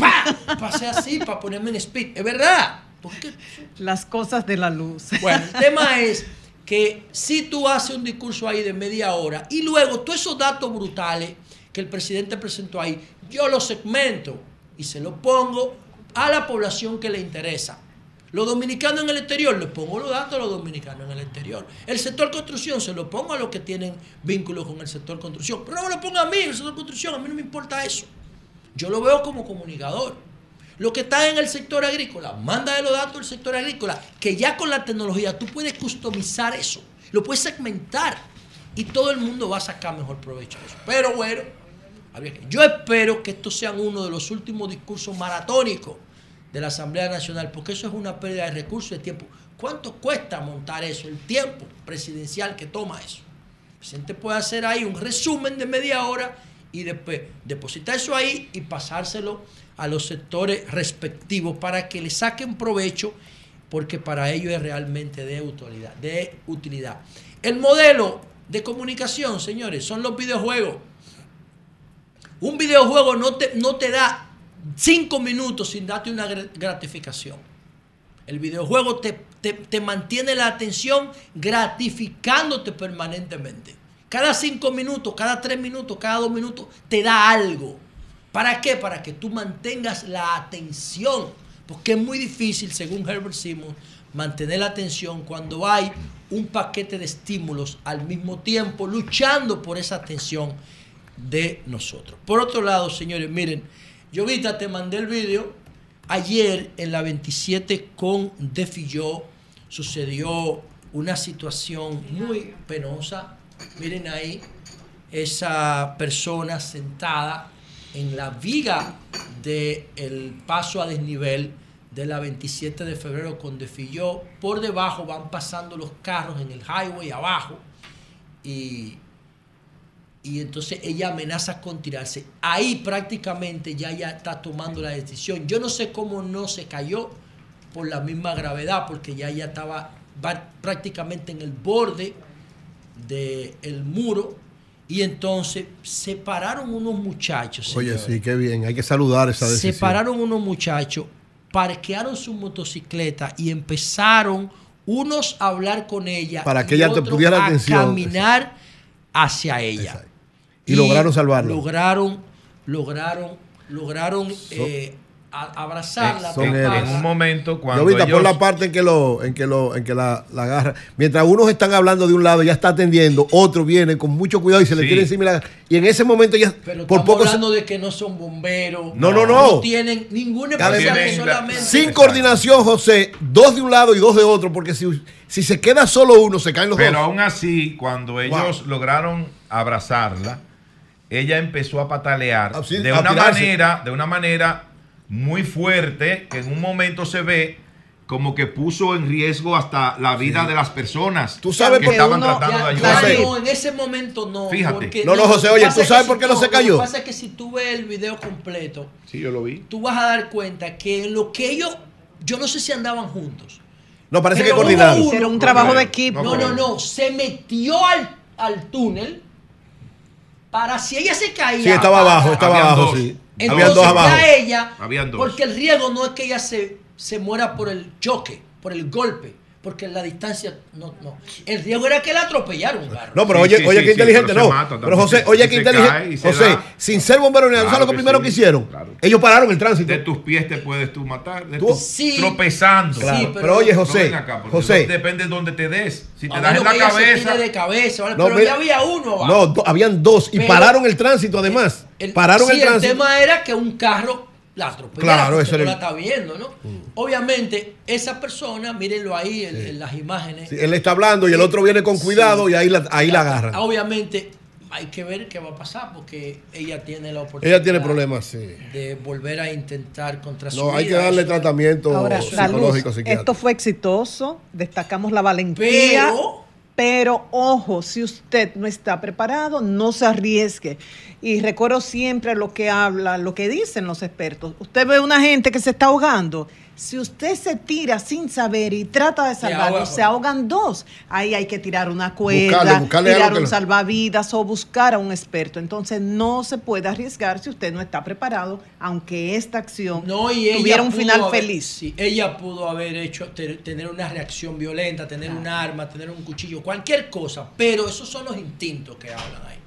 Y ellos tuvieron, tuvieron un buen resultado Sí, y eso es lo a que estamos es. aplaudiendo por aquí. Por último, señores, dice Abel Martínez Durán, saludos para él desde la distancia, que ya la Alianza Recate RD tiene acuerdo en 25 provincias para la, Senador, para senadores. la senaduría. Bueno, yo le voy a decir algo a ellos, con 25. todo respeto. Ya le salió mal esto de la parte municipal. Miren, olvídense de la senaduría. ¿Por qué? Por dos cosas simples. Punto número uno, cuando tú tienes 18 senadores en el, en- el Senado y tú tienes 29, es lo mismo. Es como endulzar una bebida dulce. No tiene sentido. Eso es un efecto marginal. Eh, tener tres senadores o tener siete, si tú no tienes capacidad de veto, no tiene sentido. Yo pienso que la Alianza Rescate RD, aunque es muy difícil que lo logren, tienen que concentrarse en que el PRM no consiga dos terceras partes de los votos. ¿Y qué pasa cuando el Congreso se convierte en asamblea? Que todos son iguales, valen lo mismo. Un senador no vale dos votos de asamblea, vale uno. Entonces, el objetivo para mí, yo no creo que lo logren, ¿eh? No creo que lo logren. Pero el objetivo debe ser que el PRM no obtenga la dos tercera parte. Porque si consigue la dos tercera parte, más los boticos que siempre se venden ahí, el PRM va a poder modificar la constitución y la ley orgánica sin el concurso de la oposición. Es los medios que vamos a tener que hacer un esfuerzo a ver si el, si el PRM se vuelve eh, tolerante y escucha, porque van a conseguir una mayoría tan brutal que van a poder modificar lo que quieran. Entonces, un senador, y que un senador es un voto en la asamblea. Lo importante sería, porque el PRD no va a perder la mayoría senatorial que tiene ahora, la va a aumentar. Lo que ellos tienen que hacer esfuerzo es para conseguir que el PRM a nivel total de la matrícula congresional no alcance las dos terceras partes más el colchón que le permita hacer lo que quiera con el Congreso por los próximos cuatro años. Cambio fuera. Sol 106.5.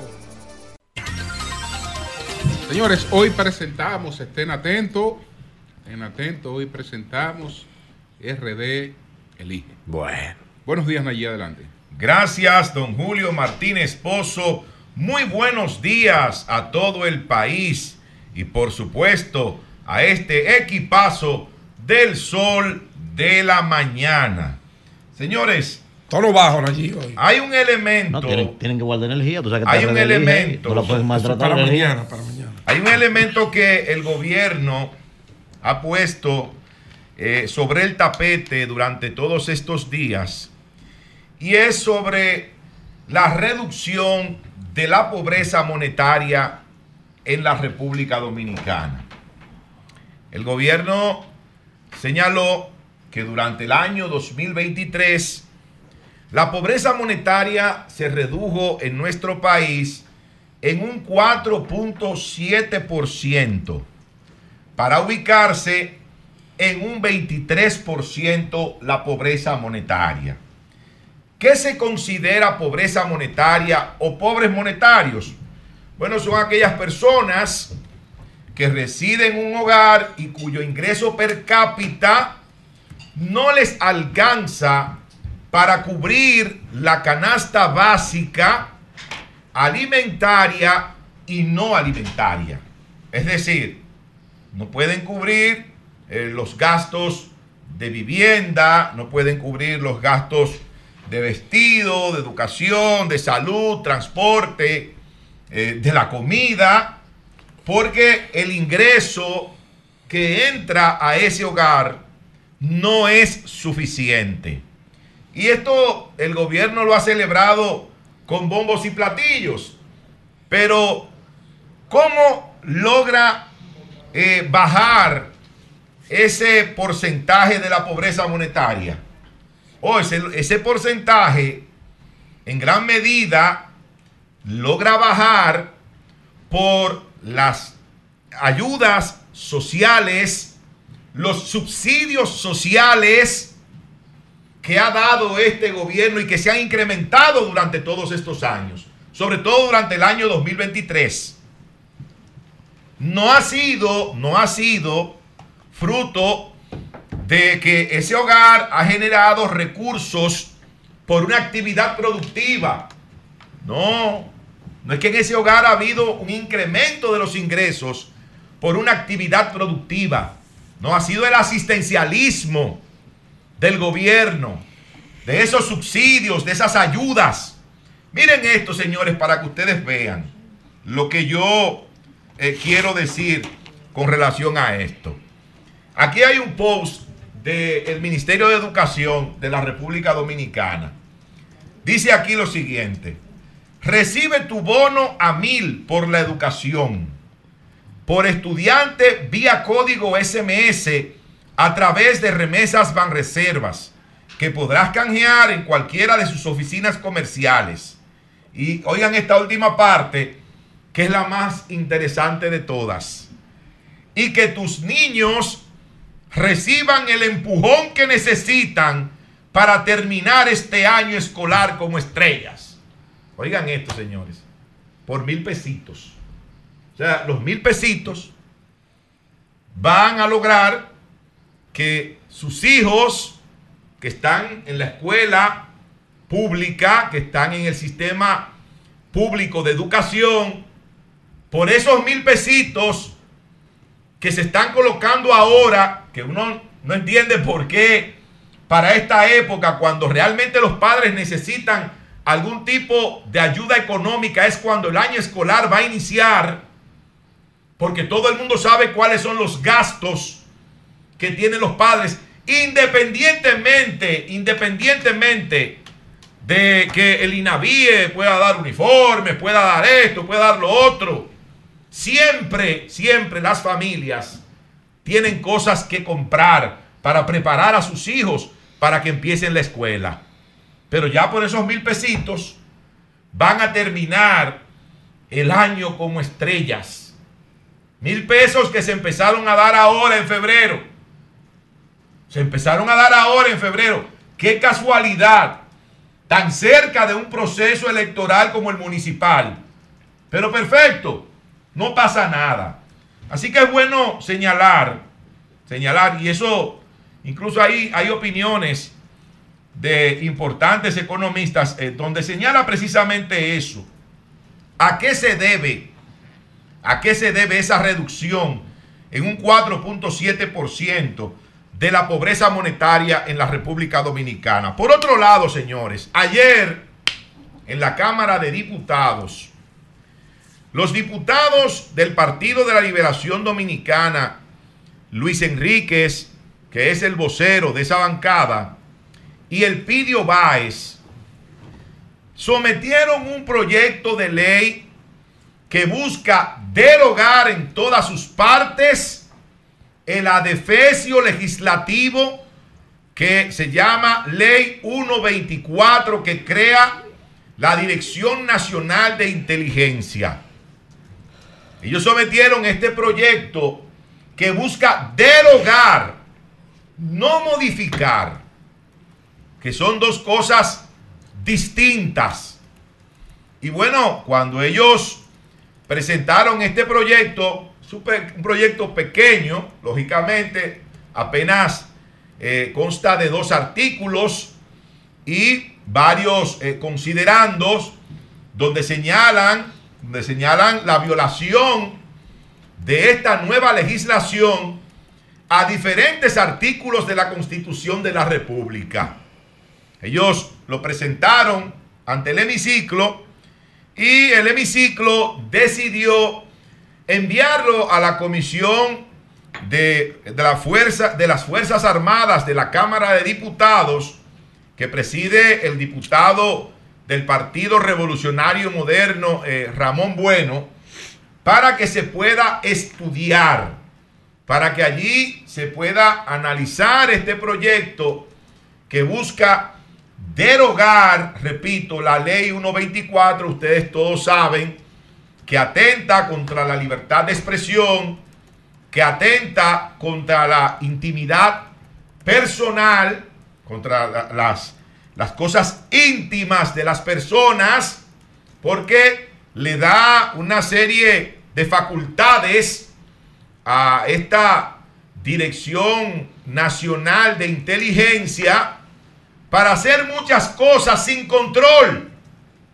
como poder escuchar y poder leer los mensajes de texto que usted escribe a través de las diferentes plataformas de mensajería, y de escuchar también lo que usted habla a través de ellas y a través de, las redes telefónicas de nuestro país. Entre otras tantas barbaridades más, como el hecho también de que busca obligar a las personas, pero sobre todo a aquellos que laboramos en los medios de comunicación, a que cuando servimos una información sensible, una información eh, eh, con cierto grado eh, de compromiso para otras personas, quiere que nosotros podamos o tengamos necesariamente que revelar la fuente que nos ha dado esa información sensible,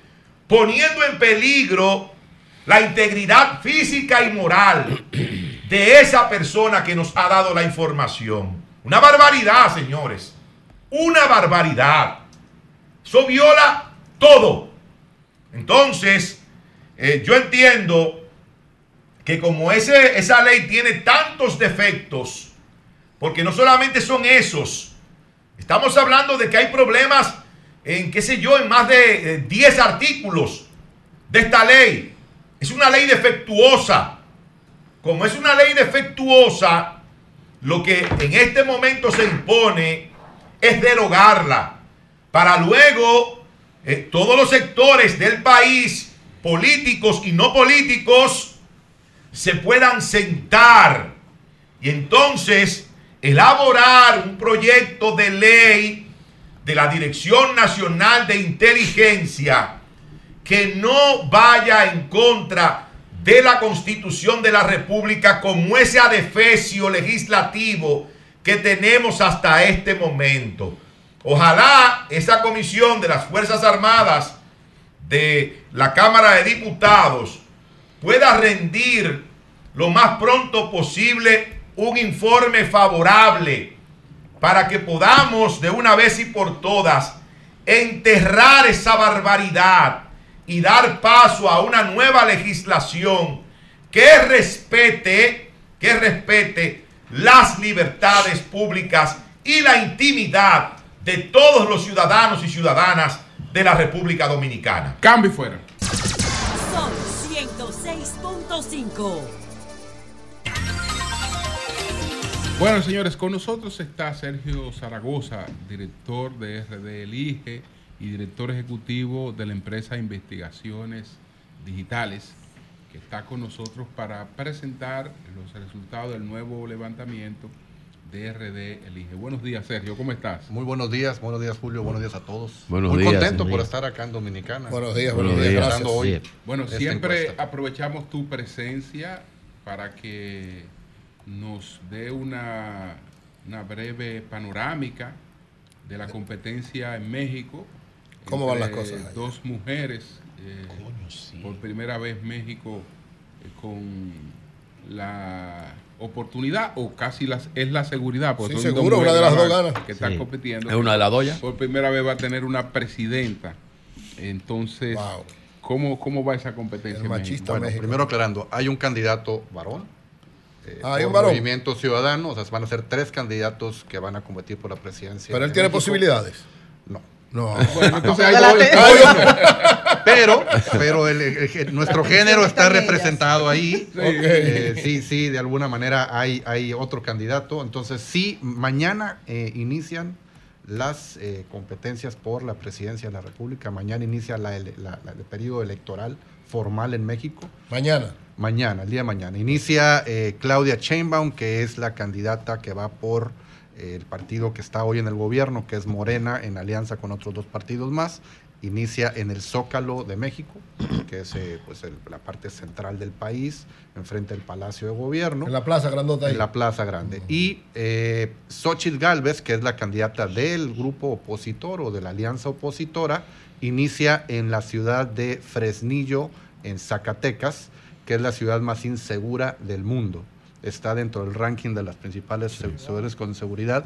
Inicia a las 12 de la noche en una marcha con velas hacia la A paz. las 12 de la noche. A las, a justamente el- las campañas inician pues a las 0 horas del, de- Ah, de- del día viernes. Entonces ella inicia su campaña en Fresnillo, la ciudad más insegura del país, Wow. una marcha con velas hacia, a- hacia la paz. Entonces, dos visiones diferentes. Eh, una situación ahí en México es el tema de la inseguridad, que ya es un tema que ha rebasado todos los índices en la encuesta de, eh, en, en México, que es México Elige. Eh, por primera vez en siete años el tema de la seguridad pública vino a ocupar el primer lugar como preocupación de las familias Oh. mexicanas. Es decir, había sido una preocupación de economía durante siete años en las familias y el me- este mes, en febrero, la seguridad pública pasó a ser formar el primer lugar. Es decir, y es algo que afecta directamente a las familias. en ¿Cuándo, México. Eh, cuándo son las elecciones? ¿Cuándo son las elecciones? El, eh, el 2 de junio. De junio, y el sí. último levantamiento de México Elige, ¿qué dice? El último levantamiento de México Elige pone a ocho puntos a las dos Sí, candidatas. eso, eso te iba a ¿Quién preguntar. Eso, eso te iba a preguntar. Si había, si había variado porque había una competencia bastante pareja en El, los el levantamiento anterior a 11 Sí. Se, cier- se cierra un poco la brecha a 8 puntos porcentuales y eh, va, va arriba Claudia Sheinbaum del, Claudia Sheinbaum. del partido en, en gobierno. También hay una estrategia... Morena.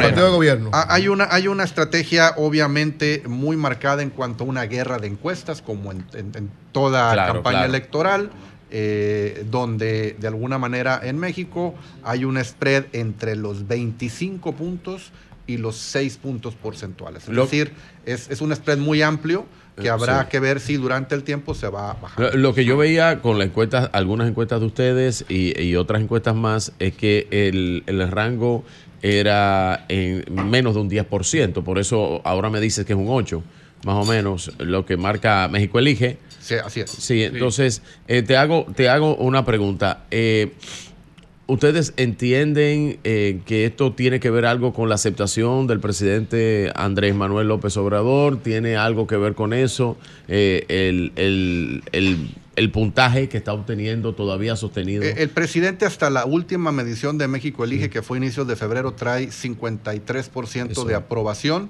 Ojo, hasta la última. No nos tocó medir todavía el escándalo del New York Times, donde Ah, lo eso- acusan. Ah, sí, él él. con el New York Él dice Times. que eso es una campaña sucia. Ajá.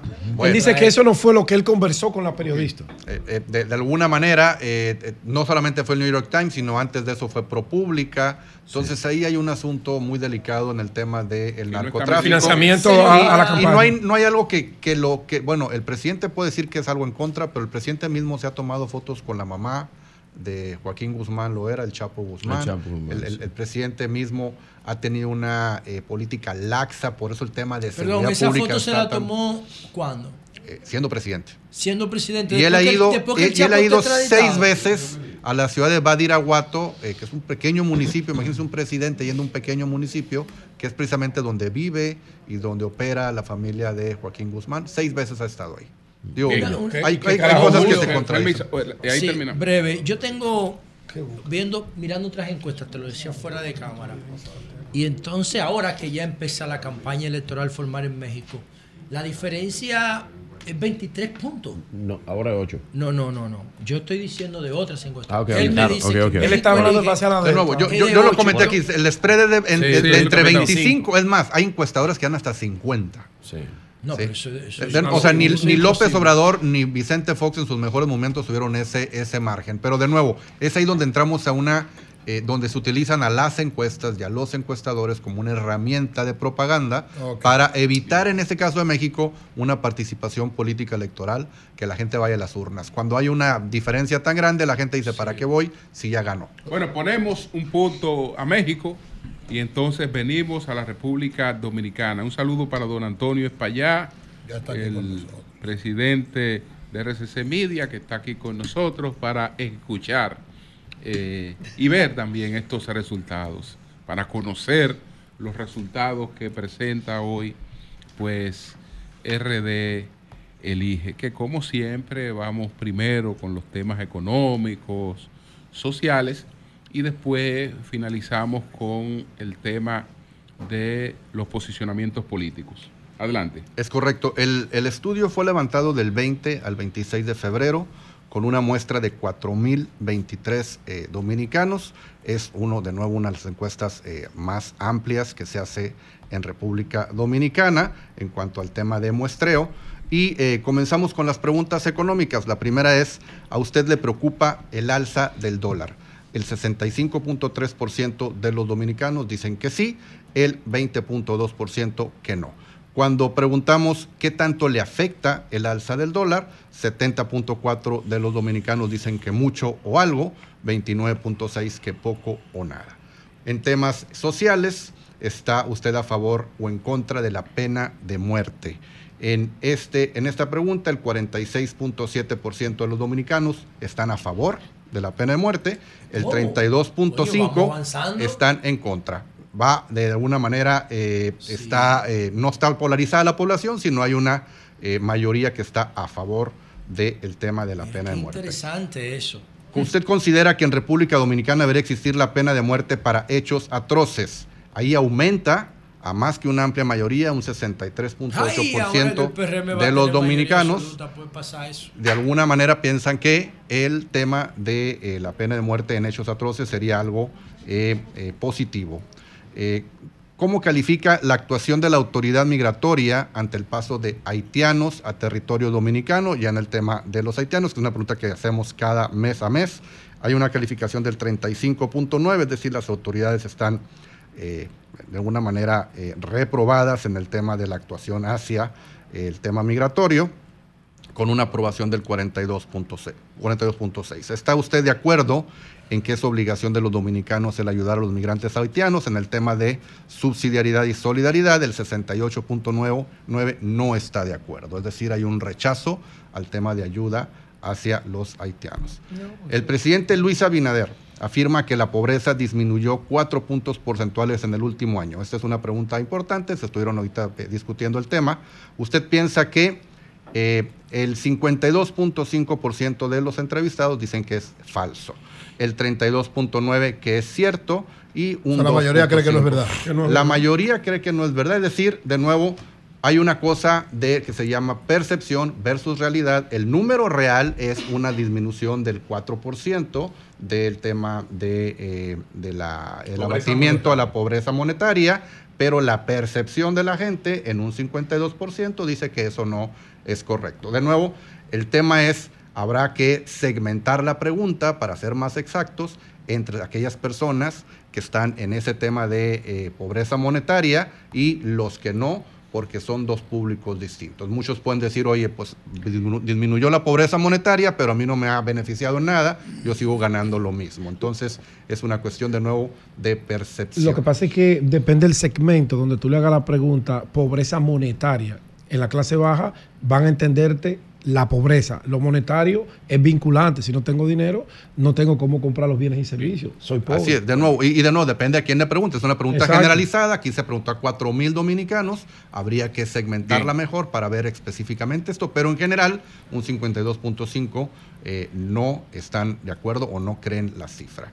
Usted acostumbra a celebrar el Día de la Amistad, habiendo pasado el día, 65.1 dice que sí. Eh, ¿Cómo lo acostumbra? Eh, ¿cómo- bueno, usted acostumbra a celebrar el Día de la Independencia, el 90% de los dominicanos dicen que sí. ¿Cómo acostumbran celebrar el Día de la Independencia? Celebrando en casa con amigos y o familia, el 76%, yendo a algún espectáculo con motivo de la Independencia, como pudo haber sido este desfile, el 72.6%, yendo al desfile militar, 62.6%. Toma, José. Es decir, Toma. aquellos, aquellos que critican el Cultura. tema de si se gasta o no en el, en el desfile militar, 62.6% de los dominicanos asisten a este desfile. Es algo que de alguna manera eh, les, les gusta. 37.4 dicen que no. Ahí está tú, José, en ese grupo. Eh, Sí. sa- El saliendo 60% a celebrar con amigos o familia, el 55.5. En el último mes ha sufrido de algún problema de salud mental, ansiedad, pánico, depresión. Ahí tenemos el caso de, De la, la- eh, de la muchacha, que estuvo en 27. el, en el tema ahí de, de- de un, de un posible brinco, un salto en, el- en- en la autopista. 78.9 de los entrevistados dicen que sí, que ha tenido algún tema de salud mental. Entonces, muy importante. No, creo que Sergio, creo que está. 78. 78.9%. Dice que sí. Dice que, no. sí. Dicen que no. Perdón, que no. Que la gente Perdón, que no. tiende a, a ocultar esas cosas. 21.6, 21.1 dice que sí. Eh, sobre el país, vamos a pasar ya a los temas del país. Eh, ¿Cuál considera que es el principal problema del país? El 21, bueno, el 45.2 ya agregado de los dominicanos es el tema de la economía. Baja un 1.8, de nuevo muy de acuerdo con el tema de el aumento del PIB, el- el- la disminución del tema de pobreza, sí hay un 1.8 en este indicador en cuanto a la percepción de los dominicanos. ¿Qué- ¿De qué se trata este indicador de economía? De alto costo de la vida, el 21.3, crisis económica, el 9.1, bajos salarios, el 7.8, desempleo, el 7.0. Cuando nos vamos al segundo problema país, el problema de la seguridad es el 20.7 en percepción, sube 1.2 puntos porcentuales este mes y eh, se mantiene en, eh, baja del tercer lugar al segundo lugar el tema de seguridad pública, bajando el tema sociales del segundo al tercer lugar, prácticamente en un empate con un 20.6% de percepción por parte de los dominicanos como problema país el tema de los problemas sociales, que son pobreza un 7%, educación 5.2%, migración 3.6% y salud 2.7%. El tema de drogadicción también está ahí con un 2.1%. En, en- en cuarto lugar, el tema de corrupción, 9.6, que solía ser un tema que importaba mucho a los dominicanos, hoy se encuentra en un cuarto lugar. Y bueno, nos vamos a el tema de cuál es el principal problema, pero de su familia. Es decir, el tema ya personal de cada una de las familias de los dominicanos. El 65.2 dice que es el tema de la economía. Es decir, un aumento de 9.2 puntos porcentuales este mes. ¿Qué es el tema de la economía? Desagregado, el alto costo de la vida con un 26%, desempleo con un 15.4, bajos salarios 10.6. En segundo lugar, muy rezagado, se encuentra el tema de seguridad, 17.4% de los dominicanos piensan que ese es el problema principal de su familia, con un decremento de 3.3 puntos porcentuales este mes. Diría que República Dominicana va por buen camino, el 52% de los entrevistados, mal camino, el 48% de los entrevistados. En eh, República Dominicana, ¿cómo diría que es la situación económica? El 42.8 dice que es buena, el 57.2 dice que es mala. De nuevo, los temas económicos siendo preponderantes en los temas de problema país, problema familia y percepción. El problema de seguridad, el 22.5 dice que es bueno, el 77.5 dice que es malo. Eh, este último mes, ¿qué ha sucedido con la economía? El 43.7 dice que mejoró o sigue igual de bien. El 56.3 dice que empeoró o sigue igual de más. En el tema de seguridad, el 31.3 dice que mejoró o sigue igual de bien. El 68.7 que empeoró o sigue igual de mal. Ahora estaremos en el tema del presidente, la evaluación de este mes del presidente eh, Luis Adolfo Rodolfo Abinader Corona. Él tiene hoy, este mes, una aprobación del 68.7% por parte de los dominicanos entrevistados, una ligerísima disminución de 0.3% puntos porcentuales, pasa del 69 al 68.7. En calificación, pasa del 61 al 60 con un punto menos este mes en el tema de aprobación, manteniéndose en un, eh, en un nivel entre el 70 y el 69%. Eh, en el tema sobre el Estado dominicano, eh, la aprobación de los gobernantes e instituciones de la República Dominicana, el presidente, como ya mencionamos, trae una aprobación del 68.7, la vicepresidenta de la República de 59.4, el tema de los jueces de la Suprema Corte, 53.9, los diputados con 49.1, los senadores con una calificación del 48.9 y el tema de gobernadores 47.2%. Eh, cuando ya nos vamos a calificación nacional de los titulares de los poderes del Estado y órganos autónomos, el presidente trae una calificación, como lo mencionamos, de 60 puntos, la vicepresidenta de 53, Héctor Valdés Albizú, gobernador del Banco Central, 47.7, Román Andrés Jaques, Jeques, de, eh, eh, el presidente de JCE, 45.5, Luis Henry Molina Peña, 43.9, Alfredo Pacheco, presidente de la Cámara de Diputados, 43.4, Ignacio Pascual Camacho, presidente del TSE, 41.5, Pablo Ulloa, defensor del pueblo, de 40.9, Olfani Méndez, de 35, Yanel Andrés Ramírez, presidente de la Cámara de Cuentas, 33.2 y Santiago Zorrilla, vicepresidente del Senado, 32.5. Esto es calificación general de las eh, titulares de, eh, del Poder del Estado y de órganos autónomos. En calificación nacional de funcionarios del Poder Ejecutivo, en primer lugar, con calificación de 64.8, David Collado del Ministerio de Turismo. Segundo lugar, Miriam Germán, la Procuradora General, con 53.8. Eduardo Sanz eh, Lobatón, director de aduanas, con 47.6. Eh, Ya yo muy duro. Wellington Arnaut, director de INAPA, 48.6 y Alejandro Fernández Whipple, Superintendencia de Bancos, 45.5. Estos son los primeros cinco de eh, cerca de casi 30 personajes que se miden en la calificación de funcionarios públicos en el Poder Ejecutivo. Eh, si nos vamos ya en cuanto a autonomía, esto es algo importante porque es una percepción de la autonomía por parte de los ciudadanos. Eh, la Procuraduría General tiene el primer lugar con un 50.7 de percepción de autonomía, que esto va del 0 al 100. Eh, con el 0 nada autónomo, el 100 totalmente autónomo. La Junta Central Electoral, una buena calificación con 48.1 en autonomía, el Banco Central 45.8, la Suprema Corte 45.7, el Tribunal Constitucional 44.8, el Senado 44.2 y el Tribunal Superior Electoral con 43.3. Eh, hay un, eh, también tenemos la medición del nivel de confianza en las instituciones. ¿En ¿En qué instituciones confían más los dominicanos? Las universidades se llevan el primerísimo lugar con el 62.7. Sigue el tema del Banco Central, de nuevo en ese tema economía, que muchos de estos números de pobreza, los números del PIB, el índice nacional de precios y cotizaciones lo hace el Banco Central. Entonces tenemos un índice de confianza en el Banco Central que genera esas, esas cifras del 62.1 por parte de los eh, dominicanos. La Iglesia, 59.5. La Junta Central Electoral, de nuevo con buena calificación, la que maneja las elecciones en Dominicana, el 55.8. Y en la Procuraduría General de la República con 53.7 y le sigue la Suprema Corte, que son los dos órganos de justicia del Estado, 53.3. El Ejército, 52.9 y la Presidencia de la República como institución, el 52.8 de confianza por parte de los dominicanos. Bueno, señores, ahí ponemos un punto.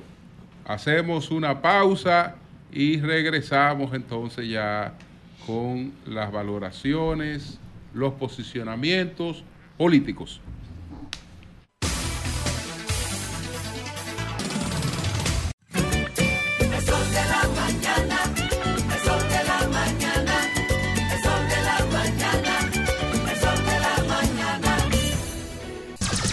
Son 106.5. 9.34 minutos. Continuamos con la presentación de RD Elige. Sergio Zaragoza ahora nos ofrece las informaciones sobre los posicionamientos políticos. Ahora viene el plato fuerte. Bueno, viene el tema eh, político electoral hacia las próximas elecciones presidenciales en República Dominicana. La primera pregunta es, ¿votaría por Luis Rodolfo Abinader Corona como presidente de República Dominicana para el periodo 2024-2028? Esta es la pregunta específica a cada uno de los candidatos. El 53.5% de los entrevistados dice que sí, el 41.8% que no, 4.7% está en eh, la indecisión. Este es el número de este mes para el presidente que busca reelegirse. Votaría por Leonel Fernández como presidente de la República Dominicana para el periodo 2024-2028. En la pregunta individual hacia este personaje político, 46.9 de los dominicanos dicen que sí votarían por él, 47.9 que no votarían por él, 5.2 están en la indecisión. Cuando ya nos vamos al candidato Abel Martínez, votaría por él como presidente para República Dominicana en el periodo 2024-2028, 39.9 eh, dijeron que sí, 49.4 que no votarían por Abel Martínez en este periodo. Cuando ya nos vamos a eh, el, el comparativo, ahora sí, careo eh, con nombre y con fotografía en boleta simulada, si fueran hoy las elecciones a presidente de la República, ¿por cuál opción votaría? El 52.3 votaría por el presidente Luis Abinader, el 29.3 votarían por Leonel Fernández y el 13.4 votarían por Abel Martínez. Es decir, si hoy fueran las elecciones, que serán en mayo, eh, el presidente Luis Abinader de primera vuelta ganaría la elección. 52, ¿qué dice? presidencial. 52.3. 52, 29.3, 13.4. Sergio, disculpa que la interrupción. Esta encuesta se hizo dos días después, el día 20 Seis, de seis. febrero. Seis, o sea, seis. do- no, dos días, porque las elecciones fueron el, El 20 al 18. 26. Del 20 al Del 20 al 26. 26, o sea, sí. que estaba fresquecito lo que había sido había pasado. la, la hecatombe de febrero. Y todavía esos candidatos mantienen ese nivel de aceptación. O sea, yo ahorita hago en el comentario. Adelante, Sí, adelante. Sergio. En, en el tema, eh, perdón. En el tema de si solo hubiera dos candidatos a presidente de la República, es decir, simulando una segunda vuelta, ¿por cuál opción votaría? En el careo entre el presidente Luis Abinader y Abel Martínez, 55.4 los entrevistados votarían por el presidente Luis Abinader, el 33.8 por Abel Martínez, en el escenario de una segunda vuelta contra Leonel Fernández en contra del presidente de la República, 54.8 votarían por Luis Abinader y el 37.6 por Leonel Fernández. Estos son los números. Aquí terminamos la encuesta de RD Elige de este mes. Bueno, señores, ¿alguna pregunta? ¿Cuántas quedan eh, de aquí a mayo 19, que son nuestras elecciones? ¿Cuántas más, cuántas otras encuestas? hay? Dos más. Marzo y abril. Dos más, dos encuestas más que se presentarán. De nuevo estaremos midiendo. En algún momento mediremos senadores. Casi, casi mes a mes. Y así seguiremos no solamente hasta las elecciones, sino también hasta después de las elecciones. Sergio, en algún momento mediremos senadores, eh, o sea, medidas provinciales. La idea es medir por lo pronto solamente el senador de, eh, Distrito. de Santo Domingo. ¿Del distrito o Santo Domingo? Santo Domingo. Porque tú sabes que Santo Domingo es de la Es del provincia. distrito, del distrito. Es distrito, distrito. distrito, La distrito. capital. El una pregunta. Sería bueno. Santo Domingo. Uno, dos cosas breves. Primero, tú tienes funcionarios Coño, está bien esa encuesta. que tuvieron un excelente rendimiento electoral ahora, como el caso, por ejemplo, de Carolina Mejía, por poner un caso, pero no figura aquí entre las personas mejor valoradas por la población. Sacó un 60%. como- No, yo no me refiero a eso, es que ya salía en las otras mediciones.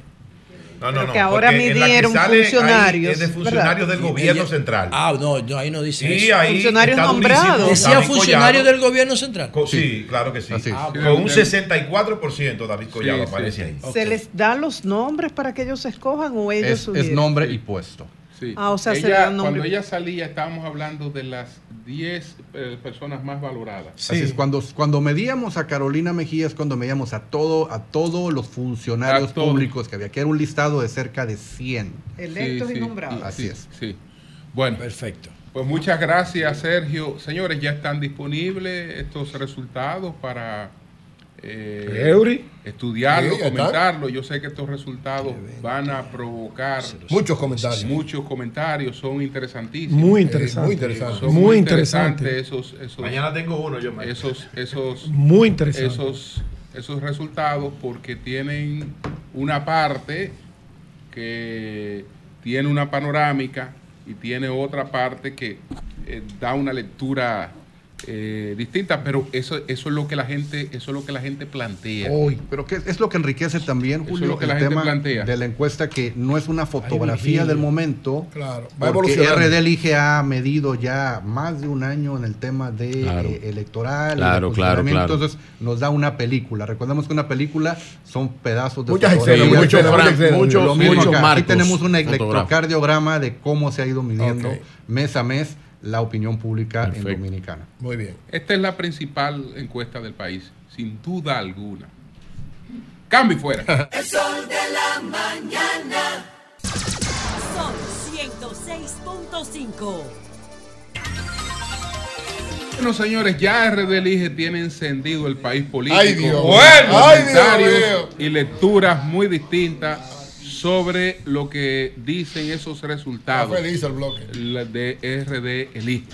Virgilio, Todo- todo adelante. está Hablando que uno se entiende. Gracias a todos través de este sol de la mañana de Sol 106.5 RCC Media, la catedral de la opinión en la. República Dominicana.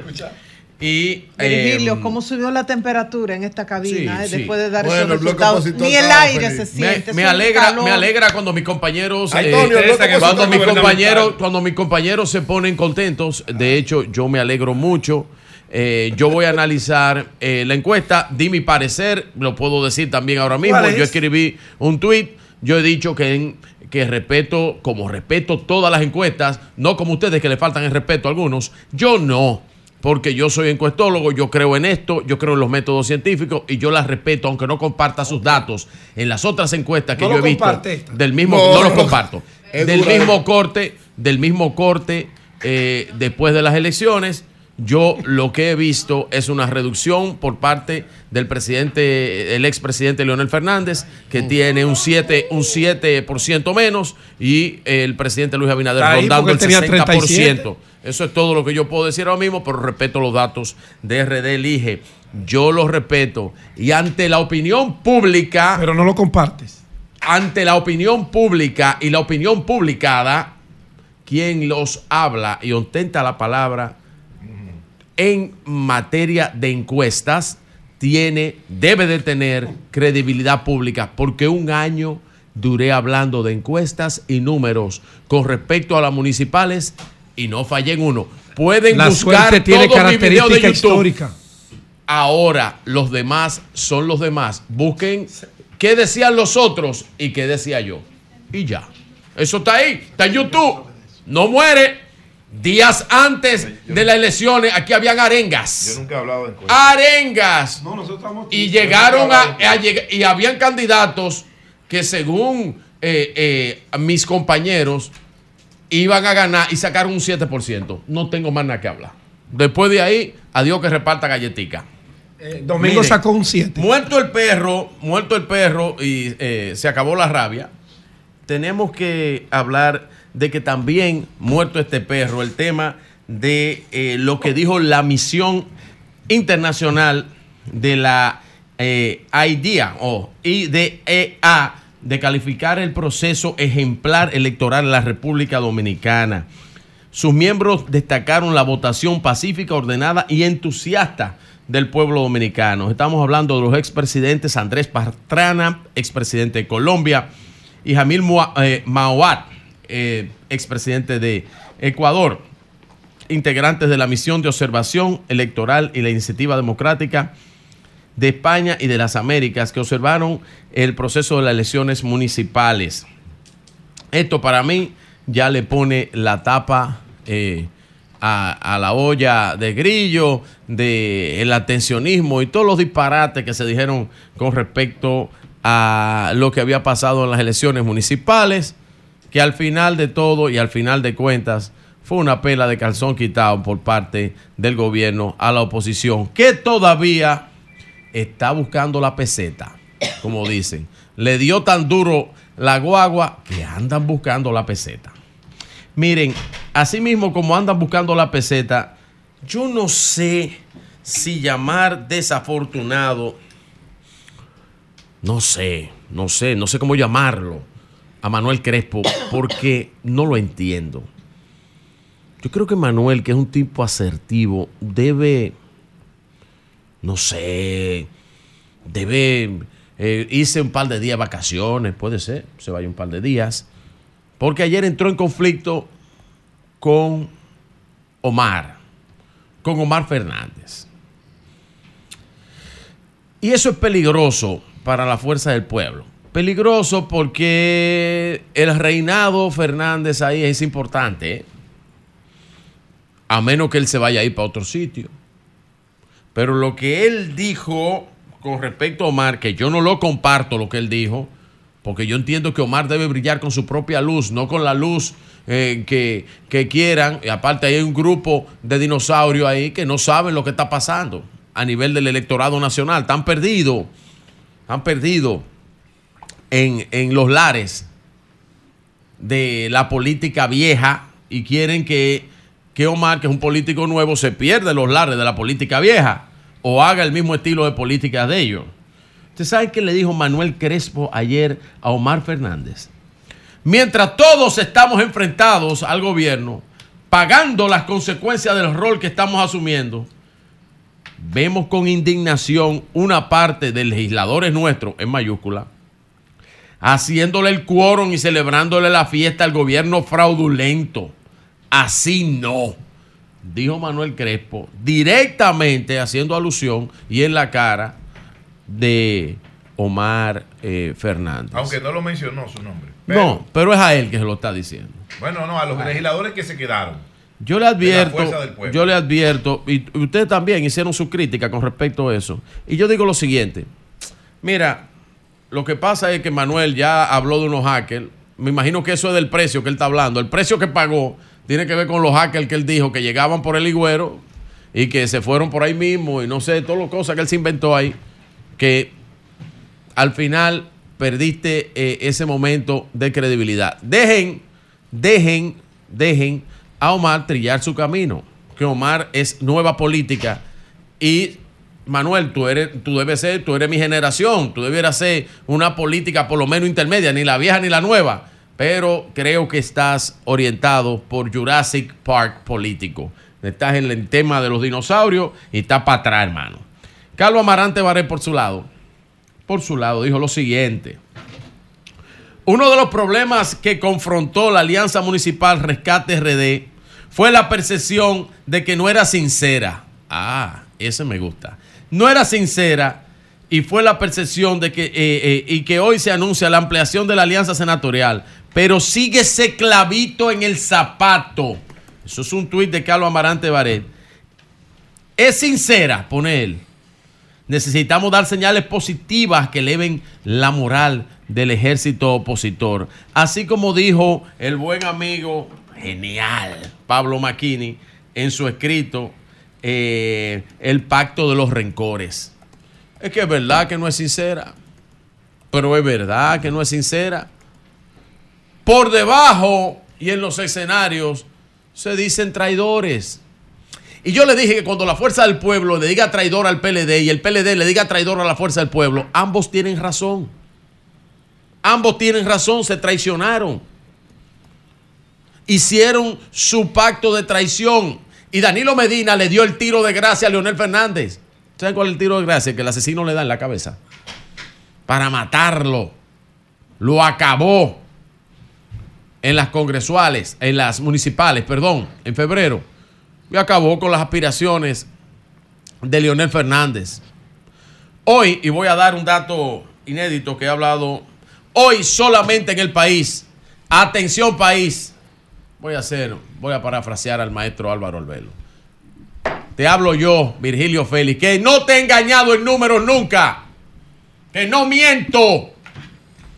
Ahora mismo, de 32 senadurías, solamente hay dos en competencia. La oposición nada más tiene competencia en dos senadurías a nivel del país. De las 32, dos ¿Cuáles son? Señálalas, están por en favor. competencia. Señálalas, por favor. Todas las otras, el margen, esa es la fotografía de hoy, el margen está por más de dos cifras. Dos cifras es de 10 para allá. Póngale dos senadurías más también. Pero son señálalas. cuatro. Eh, oye, favor, esas dos que usted dice, No, parece que usted Juan tiene los mismos que no hay datos que yo. Las otras dos que usted dice, un momentito, En el espérese, que no Manuel, hay competencia. Manuel Son- vio, son Manuel cuatro. vio el mismo dato que yo. Es Son verdad, hay dos que están, no están por dos cifras, están en una cifra todavía. Pero señala. El margen, el margen es de entre 8, entre 8 y 6. Y todas las otras por dos cifras el margen de victoria Las dos. de el oficialismo contra Señala el gobierno. las dos, el nombre de las Estoy dos. dando mi Las dato. Si tú tienes el dato, lo das No, tú. Yo lo doy como yo no- quiero. Ah, bueno, está bien. Yo lo doy como Qué yo entiendan allí. Dos senadurías. Yo estoy diciendo que ¿y hay dos, que yo voy a ir dando mi Para dato como yo quiero. preciso. Pero busca Bien, encuesta tú.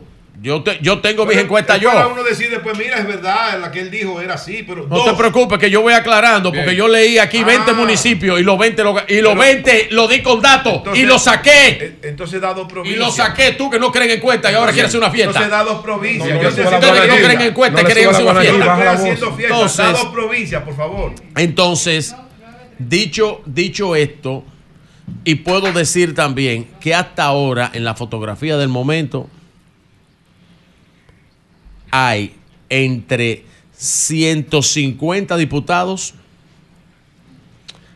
a 160 diputados por parte del oficialismo que Pero denotan nada más son 190. son 190 exactamente 30 la oposición. 150 a 160 30 la oposición. Bien, bien. ese el inter, inter- vamos a sacar. Bueno, pero eso es problema de ustedes. Yo te Bien. estoy dando el dato. Como tú no crees en mí, siéntate a esperar. Bien. Siéntate a esperar el bofe que lo están friendo. No y comemos siéntate este a esperar No el, chicharrón. No lo comemos. Úntale limón Oye, y no coge casabe. Que si oye ustedes algo, vienen a repetir lo del úntale limón 18, y preparen, preparen lo- lo- las morgues porque nos vamos a matar Bueno, centros de ustedes no creen en Bueno, le vamos a encuestas. permitir la Y misma las otra vez. encuestas, Para que y ustedes yo- estén claros en el y gobierno. yo- y yo con las encuestas. Para que ustedes estén claros. Yo con las encuestas. Si vienen con lo mismo, a plomazo no vamos a los centros de votación. bueno, pero eso es problema no es tuyo. muchachos quieres ustedes van a. Oye, oye, no es con muchachos, ustedes van a desbaratar la es la democracia. política de los Para que 60. ustedes estén claros, que el Oiga, cambio fuera. El sol de la mañana. Sol 106.5. 9.59 minutos. Buenos días, Pedro. Adelante. Buenos días, maestro Julio Martínez Pozo. sí. Buenos días a todo el país. Buenos días, Sergio, nuevamente, que se quedó observando las reacciones. Buenos días a todos, fue. amables Pedro, televidentes, Virgilio, no te radio escucha y cibernáutica. Es que eso no lo aguanta. No te vayas, Virgilio. Él no estaba preparado para ¿Dónde eso. está Virgilio? No estaba. Bueno, ¿Te bueno. das cuenta mira, que hasta calor se siente acá? Sí, Eso es la energía calor, de la ustedes energía. ahí. Se siente. La energía, porque eh, Estos datos son muy oportunos porque Pero vienen demasiado. momentos en que hay que tomar las últimas decisiones porque es el 9, El el, próximo El siete. viernes, El siete. El 7 de marzo. que vence el plazo Sí, para registrar todo esto La ante la candidatura Junta Central completa, Electoral. O sea que esto es... No, no, no, eso es.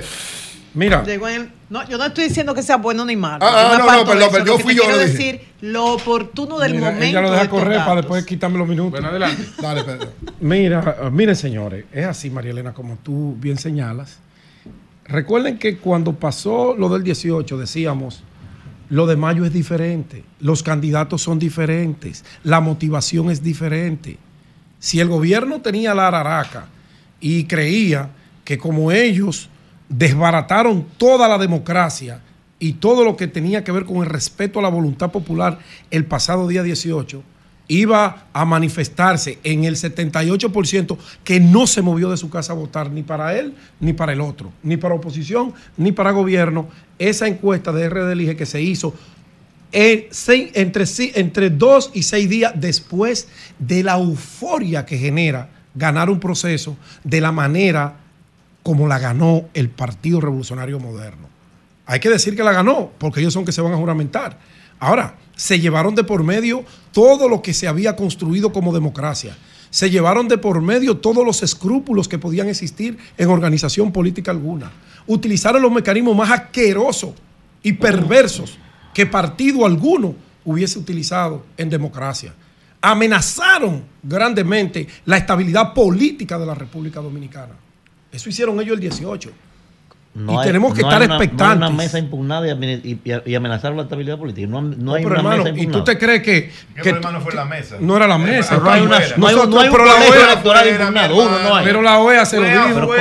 La OEA se lo dijo. No en el fue. Pero no hay un colegio No, electoral es que- impugnado. es que se impugnan por otra Bueno, ¿cómo es se que- pone en es que peligro tú el no puedes impugnar porque Nayí decida vender su voto. Yo ¿cómo no puedo impugnar Manuel se pasaron, Manuel, tú lo sabes. Manuel se pasaron. Adelante, Pedro, adelante. Dios Bueno, mío. Manuel se pasaron, tú lo sabes. Yo, qué bueno que R elige que Antonio se arriesgó a hacer esa medición junto al Grupo de México que dirige Sergio. Qué bueno, porque hoy le han dicho al país que ya se comenzó a aborrecer la barbaridad que hizo el gobierno el 18 y que no es un juego de muchachos lo que viene para el 19 de mayo, que con el liderazgo político del país, que el gobierno y el presidente Abinader se van a enfrentar y que ya le conocen todas las mañas, todos los trucos, todas esas prácticas perversas que se utilizaron sin el más mínimo remordimiento de lo que podía pensar la clase sociales dominicana. A la gente lo que le dio fue cuerda, la manera burda como se obtuvieron esos triunfos. Y ahí está. El PRM no la tiene consigo.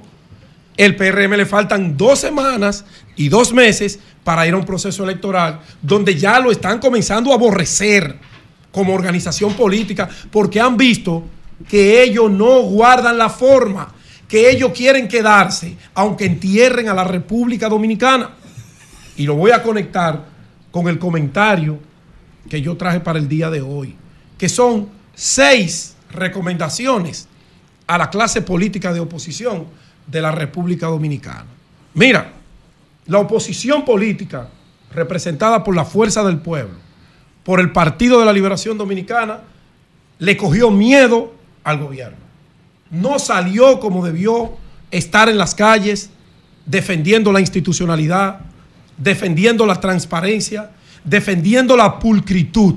Por el contrario, muchos se acobardaron, se resguardaron y le dejaron el escenario a los pobres regidores que no tenían la condición para ir a un medio de comunicación a plantear lo que está pasando en sus comunidades. El hambre y la miseria, que lo dice esa misma encuesta, que está pasando el pueblo dominicano. Entonces tú vas a reelegir un gobierno que tiene a la gente pasando hambre, que la gente ha perdido el poder adquisitivo, pero solamente en una narrativa impuesta a billetazo limpio se puede tolerar una cosa como esa y pudiera tener cabida. Entonces la oposición tiene que salir a motivar a su gente, a ese altísimo porcentaje que no salió a votar por el PRM, pero tampoco se motivó a votar por las propuestas de los regidores y los alcaldes. Entonces tiene a Leonel Fernández como líder de la oposición, tiene a Abel Martínez como otro líder de la oposición y el ¿En cuál equipo que le acompaña, que salir a los medios de comunicación, ocupar las plazas públicas, ir a las instituciones donde se demanda el respeto a la institucionalidad, el respeto a la democracia y cada acción perversa que acometa este gobierno, que acometa un funcionario, no importa el nivel que tenga, a denunciarlo a los organismos internacionales. Eso es oposición política. Y si hay que movilizarle el país al presidente Abinader y su gobierno, que han demostrado que no les importa nada más que ganar el poder, que tengamos que comernos uno con otro a partir de mayo, si ellos logran ese despropósito, como lo quieren lograr, porque si lo logran en democracia, no hay problema. Decidió el pueblo, es el soberano que escoge, que pone y quita. Pero ustedes no están permitiendo que el soberano se exprese, porque ustedes salen a comprarle el hambre y la miseria a la gente. Y está ahí demostrado en esa encuesta. Porque si fuera por voluntad propia que ganaron el 18, hoy Leonel tuviera un 10 y Haber un 5. El discurso del Y es todo lo contrario. Todo lo contrario. La simpatía en los presidenciales, que ahí hay una diferencia de unos 3 a 4 puntos con relación a cada candidato de esos. Súbamele 3 a Abel y súbamele 3 o ¿En 4 qué, a en qué Leonel. encuesta? ¿En qué encuesta? tú? No, en la realidad. ¿En cuál tú? En la encuesta de la realidad. La encuesta de la realidad es el discurso del perdido. El manual del discurso Entonces, del perdido. Yo me la sigo, sigo con mi comentario. Pero escribe tu libro. ¿eh? La alta cúpula de esos dos partidos tiene que dejarle el miedo a que lo llamen de la feria. Tienen que votar ese miedo porque cuando usted fue funcionario, usted era muy valiente y usted sacaba el pecho y hizo cosas, una que se las inventan y otras que son menores a las que quizás están diciendo. Y usted tiene que salir. son reales, dile también. Bueno, en las que sean reales, que pague el que tenga que pagar. Pero si usted tiene miedo y usted no quiere que fue ministro 16 años, fue director general 14, 15, 10, 12, a que lo llamen de la feria, si usted es tan cobarde, no, si milite si en se- un partido si político. lo que no era suyo, debe tener no miedo. milite en un partido político. Dele paso en esas posiciones a una juventud enérgica, efervescente, capaz, que se formó en el partido de Juan Bosch y que gravita hoy en la Fuerza del Pueblo y en el PLD. Denle paso a ellos, que ellos no le deben nada a nadie, que salgan ellos a defender la democracia, que salgan ellos a defender esas organizaciones. Pero si usted va a seguir coba- cobarde y esa alta cúpula guardada, dejemos esto. Dejemos esto, porque con miedo no se ganan elecciones. Hipólito Mejía tenía más poder, más poder que el que tenía Luis Abinader, que el que tiene Luis Abinader hoy. Y nosotros lo sacamos en el 2004 del poder. A voto limpio. Con dos sin comprarle conciencia a nadie. Porque el pueblo compró el discurso de la oposición para bien. Porque fueron 16 años de progreso que ustedes han dejado que este gobierno se los entierre, como trató de hacer el presidente el pasado 27 de febrero, que le dibujó un país a la República Dominicana como lo que lo construyó él a partir del año 2020. Una mentira garrafal que hasta los niños le hiere cuando le escuchan. Pero ustedes están callados. ¿Dónde está el Comité Político Histórico del PLD? Separado ¿Dónde están pedazos. los hombres que acompañan a Leonel Fernández? ¿Dónde están? Yo no los he visto. No, no, están dos guardados. Ahora, como no le pueden dar la cara a Leonel, Después toda la metida de pata que le hicieron, que ustedes saben que lo hicieron, que esa no es la votación de Leonel, de su fuerza del pueblo, que tanto sacrificio nos ha costado a nosotros. Ustedes lo saben.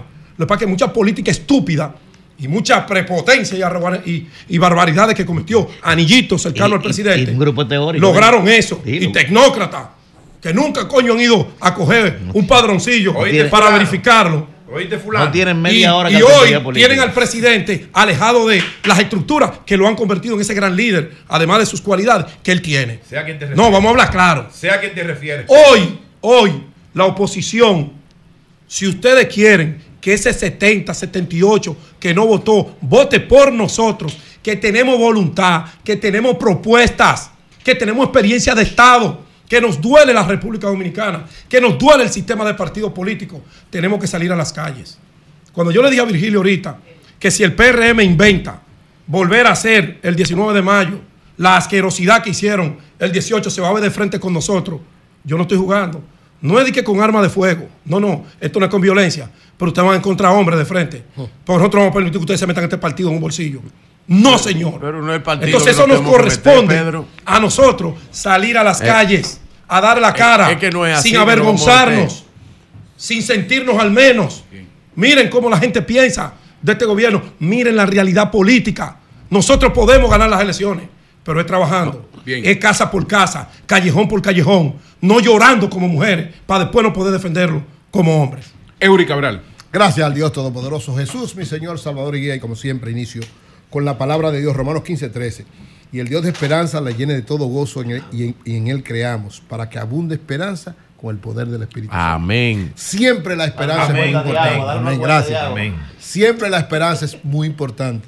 Y yo creo que hay mucha esperanza, ¿verdad? ¿Qué es lo que hay? Pedro, hay mucha esperanza. Esperanza. Viste, cayó Es que perfecto. nunca se ha perdido. Claro, hay mucha esperanza. Nosotros somos veteranos. Miren, 16 años de progreso. hay mucha esperanza. Se le van a pe- siguiente. se le van a pelar las rodillas dando rodillas.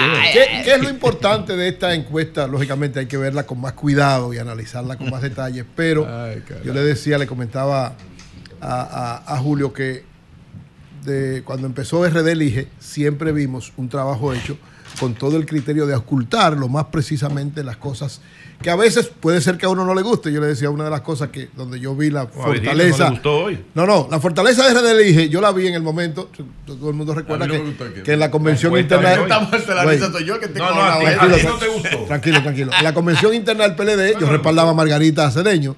Incluso pensaba que Margarita, si, si no ganaba, por lo menos iba a estar muy cerca de. Abel. Y en la primera encuesta Perdió. que salió de Red Elige, Se- se perdió Margarita el país quedó y el muy por PLD debajo. un lujo de Perdón. candidato, se perdió Y entonces luego fue bajando. Y cuando aconteció la convención, que quedó en tercer lugar, yo dije, oye, pero es cierto que lo que auscul- auscultaba a RD Elige tenía toda la razón.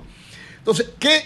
La encuesta de hoy, lógicamente hay que analizarla con más detalles, pero un elemento importante, si después de este triunfo extraordinario, entre comillas, digamos, ¿verdad? Pero extraordinario, por el cuestionamiento que ha tenido, pero de ese triunfo del el PRM en las elecciones municipales, a seis días hecha esta encuesta, el presidente solamente tiene un 52%. Eso quiere decir que la oposición tiene amplias posibilidades de lograr una segunda vuelta.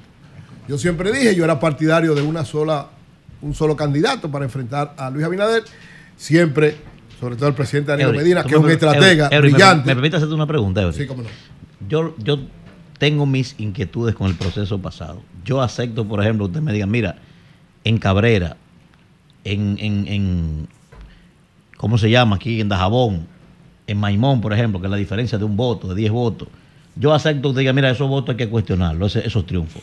Pero Ahora, 73. donde, donde ustedes le ganaron 73 a 10, 60 a 15. O sea, ¿cómo que tú me puedes decir a mí que hay que cuestionar? Pero jugar atrás, Eury, por Dios, fuégame over que le dieron.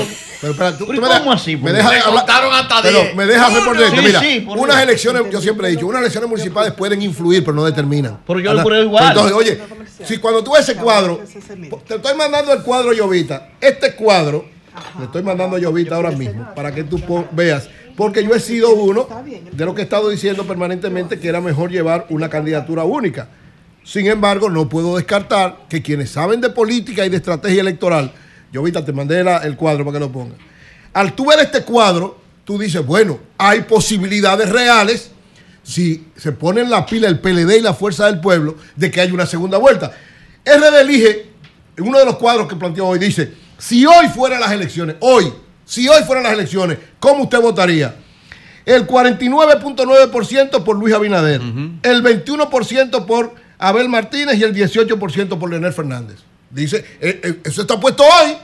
No, espérate. Míralo ahí, míralo ahí, es uno de los cuadros. ¿Por ¿Cómo fue que Míralo ahí.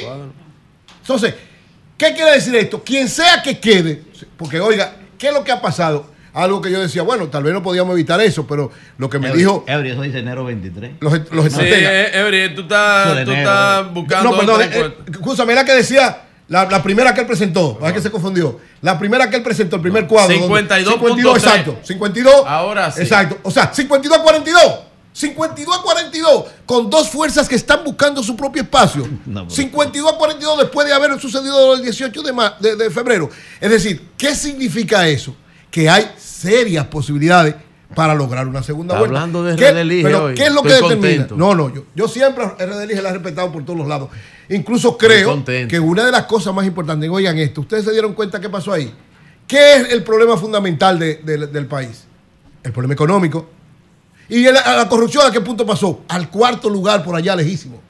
Cuarto lugar, o sea, la gente no le está dando importancia, está dando importancia al problema de su situación. Entonces, creo que habría algún nivel de posibilidad, pero lógicamente todo depende, porque ciertamente Luis Abinader tiene una buena imagen, siempre lo he dicho, una buena imagen y una estructura política que demostró, por lo menos en las elecciones, con situaciones muy cuestionables, pero demostró que son eficaces. ¿Cuál es el reto de Fuerza del Pueblo y PLD? Primero, evitar que pase en términos operativos lo que pasó en las elecciones municipales. ¿Qué digo en términos operativos? Yo lo digo porque yo lo viví eso. Yo fui a cuatro centros de votaciones y parecían unas elecciones del PRM, no parecían unas elecciones nacionales.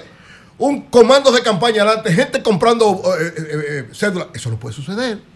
Entonces, Compra- comprando cédulas. Sí, compra- 73 a 20. Está bien, pero- Compraron cédulas. Todos compraron. Pero lo dice Talavera. Todos Está bien, compraron. pero eso fue la diferencia. no, estoy diciendo que sea la diferencia. Estoy diciendo la forma en que Es se un mercado persa donde compran, No, venden, donde venden, Lo que compran. pasa es que si tú vendes la idea, por ejemplo, ese cuadro y esa, esa muestra, no vende la idea de que está ganando fácil. Porque si tú vendes la idea de que está ganando fácil, la gente o no, ni va a votar, o cuando llega, vota por el que cree que va a ganar. Entonces, si la fuerza del pueblo y el PLD son capaces de romper esa percepción y esa imagen, están en condiciones de poder lograr una segunda vuelta. ¿Cuál es el reto ahí? Y yo creo que eso, Julio me lo decía varias veces, influye mucho. ¿Cuál es? Que tanto el PLD como la Fuerza del Pueblo van a buscar sus propios votos. ¿Qué significa eso? Que buscando su propio voto van a tener una alta votación que sí puede, de alguna manera, influir para que haya una segunda vuelta. Pero vamos a ver, vienen, faltan todavía los vicepresidentes, tanto de Leonel como de Abel. Yo digo, señores, ojalá. Ah, yo sé el de, el de Abel, Perdón, yo lo sé. Ojalá Danilo y Leonel, oigan una cosa, ojalá Danilo y Leonel. El por lo menos y la sirenita. en el caso, en el caso de la senaduría de Santo Domingo, de la provincia de Santo Domingo y del Distrito Nacional, es decir, Cristina Lizardo y, Abel, y, y- y- y Omar Fernández. Ojalá pudiese darse un acto donde ellos dos le levanten la mano a Omar y a Cristina. Señores, si eso sucede, cambia el panorama electoral de la República Dominicana. Lógicamente, tal vez están pensándolo para una segunda vuelta, pero yo creo que el reto está en lograr la segunda vuelta. Y si se lo, con cosas como esa, cambia el panorama. Ojalá que esto pueda llegar a los oídos de los asesores y de la gente que influye en Leonel y Danilo para lograr ese efecto, porque hay que dar dos o tres efectos grandes, que no son solamente muchas manifestaciones y muchas actividades, sino hechos concretos que cambien el panorama electoral. Miren, hoy, digo, en el día de ayer se cumplieron los 40 años de la fundación de la Asociación de Cronistas de Arte Acroarte. 40 años cumplió Acroarte en el día de ayer, que fue fundada el 28 de febrero de 1984. En el país hay tres gremios profesionales que tienen una gran importancia. El primero de esos gremios es la Asociación Dominicana de Profesores, uno de los gremios históricos más importantes del país, por lo que significa, por lo que hace, por lo que impulsa, por lo que apoya, por todo lo que representa, y por además la educación es uno de los elementos fundamentales de la so- sociedad dominicana. Y el segundo es el Colegio Médico Dominicano, la antigua Asociación Dominicana de, de Médicos, la antigua MED, que ahora es MD, Colegio Médico.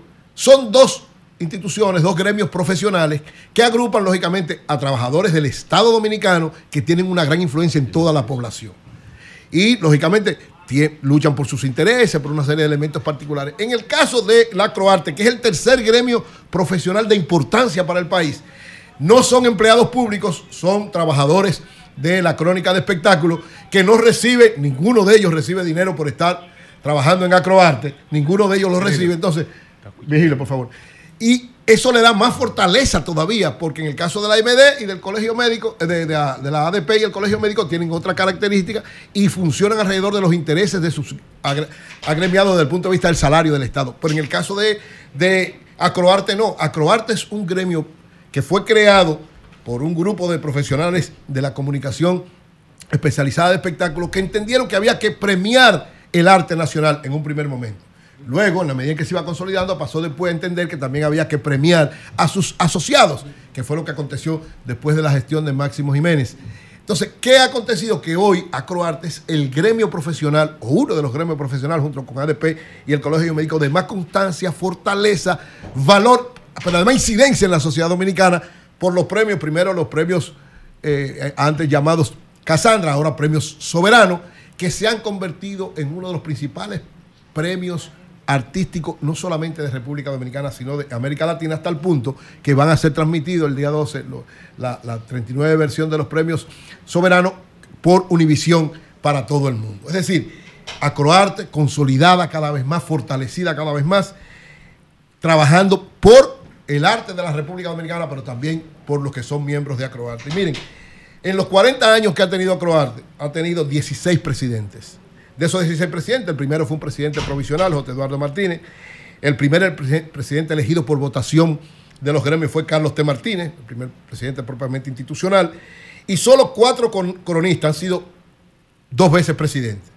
José Cáceres tres veces, José Tejada Gómez, Felicio Vinicio Lora y Emelín Valdera en dos ocasiones, porque está permitida la reelección, pero solamente ellos se han podido reelegir. Y en el caso específico de José Cáceres, que sin lugar a dudas es el decano de la crónica de espectáculos, el cronista de espectáculos más reconocido y de mayor formación, ha sido eh, tres veces, en tres ocasiones, presidente de Acroarte y el único que se logró re- reelegir de manera consecutiva. Ninguno ha logrado, ha sido en un periodo, pasa uno o dos y luego vuelven a ser presidente. Tres mujeres han sido presidentas de Acroarte, Maribel Contreras, Emelín Valdera y actualmente Wanda Sánchez. Y en la gestión de las tres, Acroarte se ha consolidado de manera extraordinaria. En el caso específico de Wanda Sánchez, está retomando lo que es Acroarte y convirtiendo al premio soberano. Señores, yo estoy profundamente sorprendido y, lógicamente muy, muy entusiasta porque la forma en cómo se están llevando los premios soberanos ahora es extraordinariamente organizada y preparada. Todo punto por punto muy bien preparado, organizado. La acreditación, las informaciones que se están dando de las diversas participaciones de artistas, la, la organización propiamente dicha de cada una de las cosas que tienen que ver con la premiación, porque no es solamente el espectáculo del día 12, es todas las asambleas para premiar a los artistas. Yo creo que esta va a ser una de las gestiones del Premio Soberano más efectiva, con mayor dimensión nacional e internacional, mejor organizada y que consolida a Croarte como uno de los tres gremios, junto con ADP y el Colegio Médico Dominicano, que prestigian a la dominicanidad y que son parte muy importante del acontecer profesional de la República Dominicana. Cambio y fuera. Adelante, buenos días. Buenos días, Pedro. Por favor, tiene que bajarle un poco. Pedro, que tiene que bajarle un poco. Desesperado. Pedro, que está desesperado, ¿tú estás escuchando? histriónico, pero bájale. Yo creo que usted está equivocada, es Virgilio que está nervioso. Yo, nervioso. Los números le dieron duro. Nervioso. buenos días, adelante. Nervioso, dos millones de votos contra 400. ¿Tú crees Bueno, que eso me da buenos nerviosismo? días. Por Buenos favor. días. Buen día, Julio. Julio, Sí. eh, es simplemente decirte que yo he estado analizando y escuchando el tema de la compra de votos, eh, que, que dan mil pesos, mil quinientos, pero yo quisiera que El discurso del perdido. diga a mí- perdón, perdón, alguien que me diga a mí a domingo, eh, que trabajo en los barrios y trabajo en las mesas, que yo nunca he visto a ningún político dando un chele. La gente va a ir a votar voluntaria. Eso es así. Bueno, pues gracias, gracias. Buenos días, adelante, buenos días. Buenos días, buenos días, Julio. No, no le digas así. Adelante. Le habla Ricardo del sector de Herrera. Adelante. Adelante, Ricardo. En relación al tema político, yo quiero decirle a mi pueblo que piense un poquitito más y que no con- no no pensemos más en esta misma confederación del PRD, que eso es lo mismo. Aquí hay de, aquí este país anda manga por hombro. El que diga que aquí estamos bien, aquí no estamos bien. ¿Y cómo estamos bien, mijo? bien. Ricardo, ¿Eh? ¿y cómo estamos bien? Maestro, déjeme hacerte anuncio aquí. Bien. Eh, miren, Gracias. eh, ¿Ustedes sabían que hay una academia dominicana de la genealogía heráldica? Eh, y depositó ayer una ofrenda floral en el altar de la patria conmemorar el 180 aniversario de la independencia dominicana. Miren, eh, ustedes, a lo mejor la gente no sabe lo que es esto, pero es interesantísimo lo que tiene esta academia, donde la gente puede ver el origen de sus apellidos, ver el origen de dónde vienen sus familiares, y hay un, sistema eh, heráldico, eh, eh, genealógico, interesantísimo que la gente puede ver. Así que yo felicito eh, estas iniciativas de la Asociación Dominicana de Genealogía Heráldica eh, que preside Alfredo López Ariza, un joven dominicano muy, muy bien preparado. Eh, y esto, ojalá y algún día, maestro, podamos traerlo acá a Sol de la Mañana para que hable de todo eh, eh, la genealogía y podamos buscar en el sistema que ellos tienen, eh, pues la genealogía de nosotros y de gente que llame para que sepa quiénes son sus ancestros. Eso es muy importante porque eso le da a la gente sentido de pertenencia. Bueno, hemos estado también localizando, llamando al senador Iván Lorenzo, porque la verdad es que impacta mucho eso que él plantea y también lo que plantea la madre de esta, esta joven que falleció y que trataba a Marilena temprano, porque eh, ambos, eh, tanto la madre de la joven como eh, el senador, el senador Iván, están sugiriendo o están dejando más o menos sugerir que ella murió porque no se priorizó en la vida de ella. Entonces, hay que ver de dónde sale esto, porque yo repito, esto no es un tema que esté en discusión en las causales, es decir, en las tres causales, en las tres causales, esta- este no es el tema que ha provocado la discordia. Esta muchacha no fue violada, no fue violada, esta muchacha no, no fue, ese no es un embarazo producto de un incesto, que son los que tienen el tranque. Los que tienen el tranque con las tres causales es el incesto y es la violación. El, el tema de la, eh, La imposibilidad de la vida. de la, imposibilidad feto. de la vida del feto no tiene realmente, realmente, ni, ni siquiera, no, eso no está en cuestionamiento. Eso no está en cuestionamiento. Incluso eh, se planteó un acuerdo acogiendo esa, que le iban a apoyar todas las organizaciones y eh, quienes eh, defienden las tres causales no lo aceptaron porque entienden que las otras dos son tan importantes como esa. Pero ese no ha sido el aspecto que ha detenido ese, ese acuerdo. Entonces esto es muy, muy delicado porque prácticamente ustedes están sugiriendo que eh, fue negligencia médica lo que ocurrió con, con- con esa, con esa joven que lamentablemente murió después de un parto prematuro. Y es importante escuchar a los médicos, o sea, los Sí. médicos, ¿cuál fue el diagnóstico? ¿Qué se podía hacer ante eso? Si realmente la vida de la madre estaba en juego, los médicos pueden actuar, yo tengo entendido, sin consecuencia alguna, sin tener que ir a la cárcel, ni el médico, ni la persona, ni la familia. Eso se discutió. Entonces, cuando uno analiza las palabras de la madre y las palabras del senador, se- del senador, uno dice que sí, porque inclusive la madre eh, le atribuye a su hija que sus últimas palabras fueron algo así como, ¿quién le iba a decir? Tanto que defendí las tres causales. Miren la ironía de la vida. Fue que le negaron eso, ella lo pidió, porque faltan datos. Y no es que yo desconfíe de la coalición de mujeres en apoyo a los derechos de la mujer, no. No es que desconfíe de la madre, no es que desconfíe del senador, pero hay que precisar muy, muy bien los datos. Por eso le preguntaba anoche datos al senador, pero me dijo, no los tengo. Eh, con el hermano me comuniqué, la organización de mujeres le estamos pidiendo datos porque hay que ser precisos con esta información. ¿Falló el médico o, o esto no, no fue tan así como se dijo? No, realmente no entiendo. La única explicación hasta ahora es complicaciones del parto después de haber tenido un parto prematuro. Pero el senador me decía anoche, la pusieron a pujar y eso no procedía. O sea, que la pusieron a pujar. No, ahí hay, ahí hay algo como que no. o sea, el senador está convencido. Ahí hay de algo que como que no cuadra. era- sí, Pero yo no hay ahí. chequear. No, no, pero Eh, ahí hay no, algo. pero él, tú dices el El senador. senador. No, no, Él- no, no. no, pero él estuvo en contacto con la familia, o sea. Pero se- no estuvo en la, en la, en la, en la sala. No, pero se mantuvo en contacto con, con el hermano, la madre, con toda la familia, dándole seguimiento, porque se trataba de una profesional muy importante para el partido, para él, para el Congreso, para todo. El o sea, asistente de él es la que falleció. Era la La asistente. Sí, pero los médicos en ese tipo de casos Félix. tienen formas como deben actuar. Claro, O sea, porque yo si fueran Son- otras No, causales, son, formas, pero son protocolos. Sí, son protocolos que- médicos que establecen muy ley claro, profesionales con No, alguien no, y que- eso que- no- que eso no no- es médico. establecido en la ley Claro, que no es Sí, médico. claro, por por eso- ponen un por caso eso- de la hermana de Hanoi, que es médico, en San Juan, que nosotros lo tratamos aquí. Ella vino al programa. Sí. A ella le estaban acusando de... Y ella no sé explicó si el lo que voy a procedimiento. decir es muy fuerte. No, no, no, ¿Tú se acuerdas que Sí, se le claro, pegó ella la cabeza explicó- al bebé? Ella sacándolo. Y la acusa, le intentaron acusar de eso. Y ella vino aquí, lo explicó desde el punto de vista, eh, ¿cómo se llama? Eh, eso- ¿Médico? No, no, eso tiene un nombre, una especialidad. Lo- lo- no, no, lo parto. Neonatal. Si te- te- de- la neonatalidad es parte de una especialidad médica. Es una especialidad médica la neonatología. Obstetricia. Sí. Una vaina de esa, yo no sé. Yo lo que sé es que ella lo explicó. Ella dijo, no, no. Lo que pasa es que eso es el, es el mecanismo claro, profesional claro. de yo hacerlo. ¿Me explico? Y, y ella nunca fue acusada de nada, felizmente.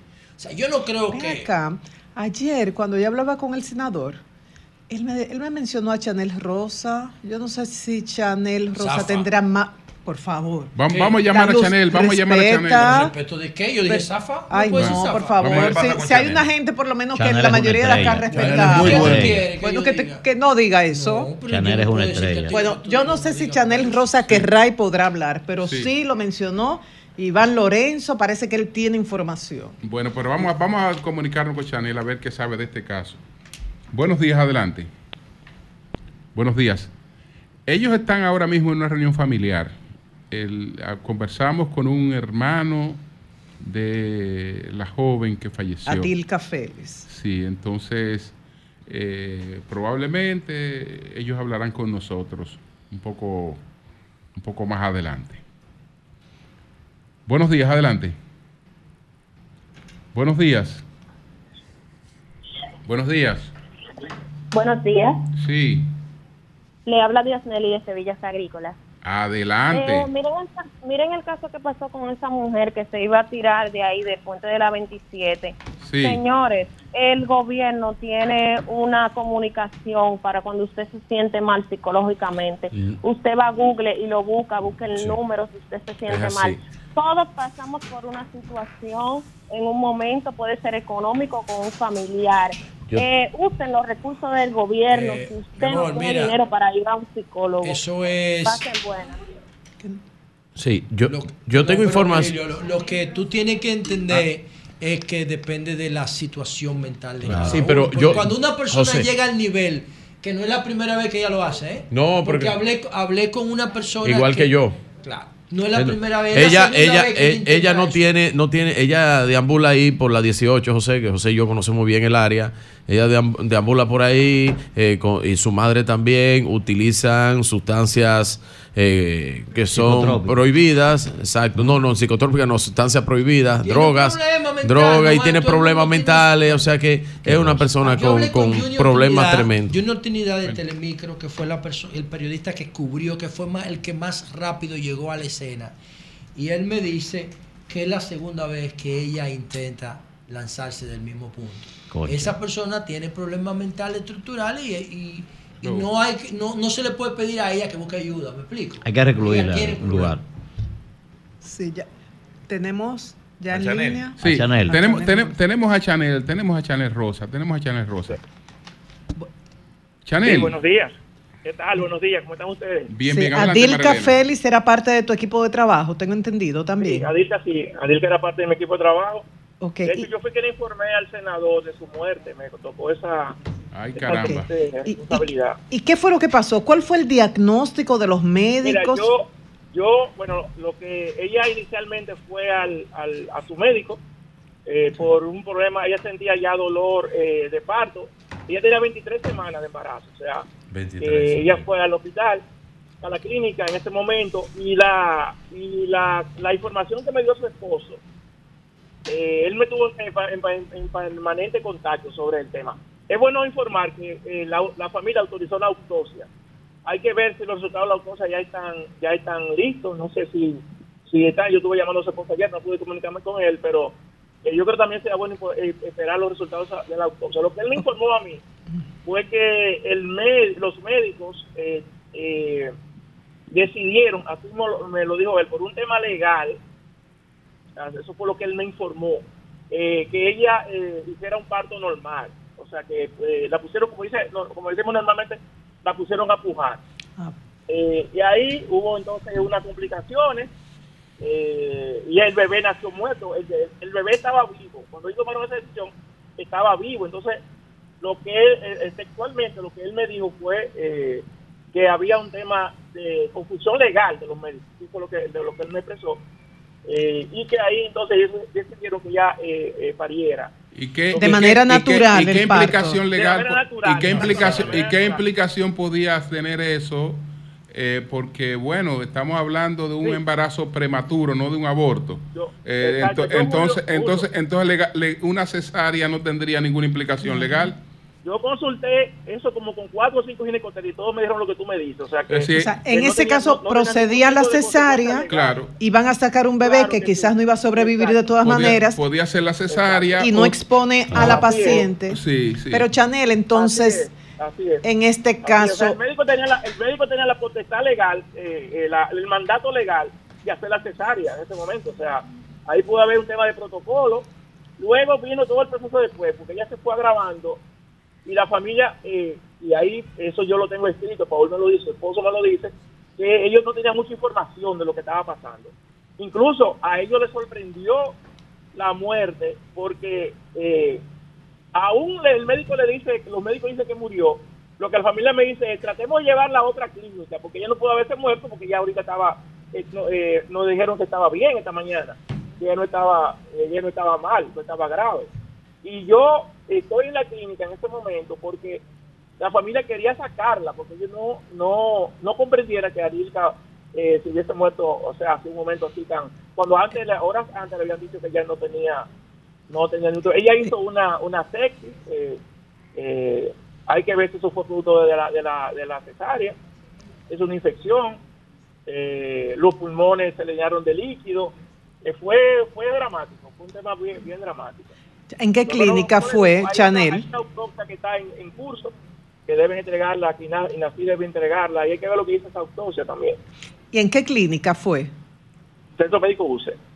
En el centro médico. Sí, fue en el centro médico. Sí, en el UCE. Centro Médico UCE, sí, en el Centro Médico UCE, sí.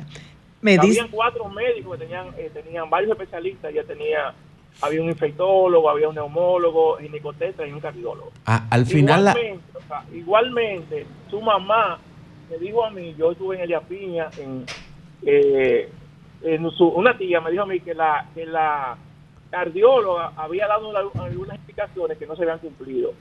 Eh, había que ver qué tipo de indicaciones eh, había dado la cardióloga, de eso fue después de- del proceso de parto. Y si fue cierto eso, que no le pusieron medidas de comprensión, etcétera. O sea, habría que ver. tú mencionaste cesárea, ¿fue que la pusieron a pujar y finalmente tuvieron que recurrir a la cesárea? No, ella, ella hizo parto normal. Parto normal. Ok. Tengo Eh, eh, el- el parto el- normal porque no el médico, lo que me informaron, o sea, lo que me informaron, el médico no quería, eh, quería como salvar las dos vidas, era la, la, la- lo que me, lo que me informaron. al, al, al no final, decisión de ella, no fue una decisión de ella, o sea, al final la, ca- la causa de la muerte eh, eh, que, que determina el, el, um, el, el fallecimiento de ella, ¿cuál, cuál fue la causa específica? Habrá que esperar la autopsia. paro- cardíaco. Paro cardíaco. Un eh, paro hubo- cardíaco. Hubo media, eh, hubo eh, Paro el- médicos eh, estuvieron media hora tratando de resucitarla y no, no fue posible. Ahora, Chan- UCI. Tú sabes lo que decimos los pacientes, ¿verdad? Que todas las muertes son de un paro cardíaco porque el, el corazón deja de latir, o sea que eso como no nos dice mucho. Yo lo, lo estaba pensando eso mismo. Sí, mira, esa fue, esa fue la, la información que tuvo Chanel, háblanos un poco de ella, ya que formaba parte de tu equipo, porque es que me dicen que era una economista brillante y que hacía unos reportes o del discurso de rendición de cuentas, por ejemplo, que ahora, o, o informes de, de organismos internacionales o locales, que eso era una algo impecable. ¿Cuáles eran las cualidades de ella, Dadilka? economista, ella fue secretaria ejecutiva de COPAL, la Conferencia Latinoamericana de, de Partidos Políticos. Eh, fue la, la- la más joven secretaria ejecutiva de COPAL. De hecho, hubo llamada prácticamente de América Latina eh, durante esos días de todos los representantes de los partidos políticos. Ella trabajó, ella organizaba las conferencias de la COPAL. eh, y fue ella fue secretaria de Manolo Pichardo, asistente de Manolo Pichardo durante mucho tiempo también en COPAL. Eh, como ustedes saben, también es economista, pero Adilka era una persona brillante en términos en términos técnicos, una persona de esas personas que tú le das la idea y te hacen ya, solamente tienes que dar la idea y ella se encargaba de, de todo lo demás. Eh, una persona muy proactiva. Eh, me decía Fla- doña Flavia García que yo le entregaba un libro a Dilka hoy y mañana ya a la- eh, a- en la noche ya ella lo había leído y para discutirlo conmigo. Porque doña Flavia fue su mentora durante muchos años. Eh, de hecho, yo estuve allá también en Elías Piña. Y doña Flavia me decía eso. Yo a Dilka le decía, mira, cómete el libro y léetelo. A las 6 de la tarde, ya al otro día en la mañana, ya Dilka había leído su libro. Y estaba eh, discutiéndolo conmigo. O sea, ese tipo de personas, de, de- La, la mamá le atribuye unas declaraciones de que ella dijo, caramba, las ironías de la vida, tanto que defendí las tres causales y mírame a mí en esta situación. ¿Tú tienes más detalles de esto? O sea, No, vía no, del eso esposo. No, no, no. La- de hecho, con doña doña Flavia fue la última persona que ella que habló con ella ya cuando iba para UCI. En ese momento, de- en, en UCI ya, no sé, pero cuando doña Flavia estaba ahí, cuando ella iba para, para ya llegaban a UCI. Y ella, ella tiene un niño de 6 años, de 7 años, Adilka también, que eso a ella le preocupaba muchísimo, eh, ese tema de su niño y a la familia, en sentido general, a su esposa. Pero no, yo no, de eso no tengo, no tengo información. Su mamá, yo ya tuve esos dos días, pero su mamá estaba en una situación también que no, en ese momento, que yo no, no, era para hablar con ella, sino eh, su papá también, eso sí es una ironía. Su papá ha sido un trabajador del sector salud durante años, su papá fue fundador en el año 96, 98 de la Dirección Provincial de Salud en, en Elías Piña, fue eh, de los primeros empleados, fundó la, la, la Dirección eh, Provincial de Salud y ha pasado toda su vida trabajando en el sector salud, eh, eh, todos estos temas que tienen que ver con salud eh, colectiva y eso. Bien. Muy grave este Bueno, caso, bueno, Chanel. claro, de comprobarse Gracias. esto, y perdóname que hable así, porque como periodista uno necesita confirmación de varias fuentes, de comprobarse que fue un exceso de los médicos de cuidarse por posible consecuencia legal, bueno, aquí hay una responsabilidad de que no se actúa a Sí, tiempo Eso habría que ver. pero de comprobarse eso. Y está, que. Lo- lo- hay que esperar los resultados de la El autopsia. médico tenía toda la el apoyo legal para hacer lo que lo que tenía- lo que, te- lo que debía hacer. O sea que en dado caso, yo no lo reitero, no lo puedo afirmar, hubo una violación de los protocolos en, en dado caso. Bueno. Eh, pero eso yo no lo puedo afirmar. Bueno, pues muchas gracias, Chanel. Muchas gracias. a ustedes, a ustedes siempre. Muchas gracias.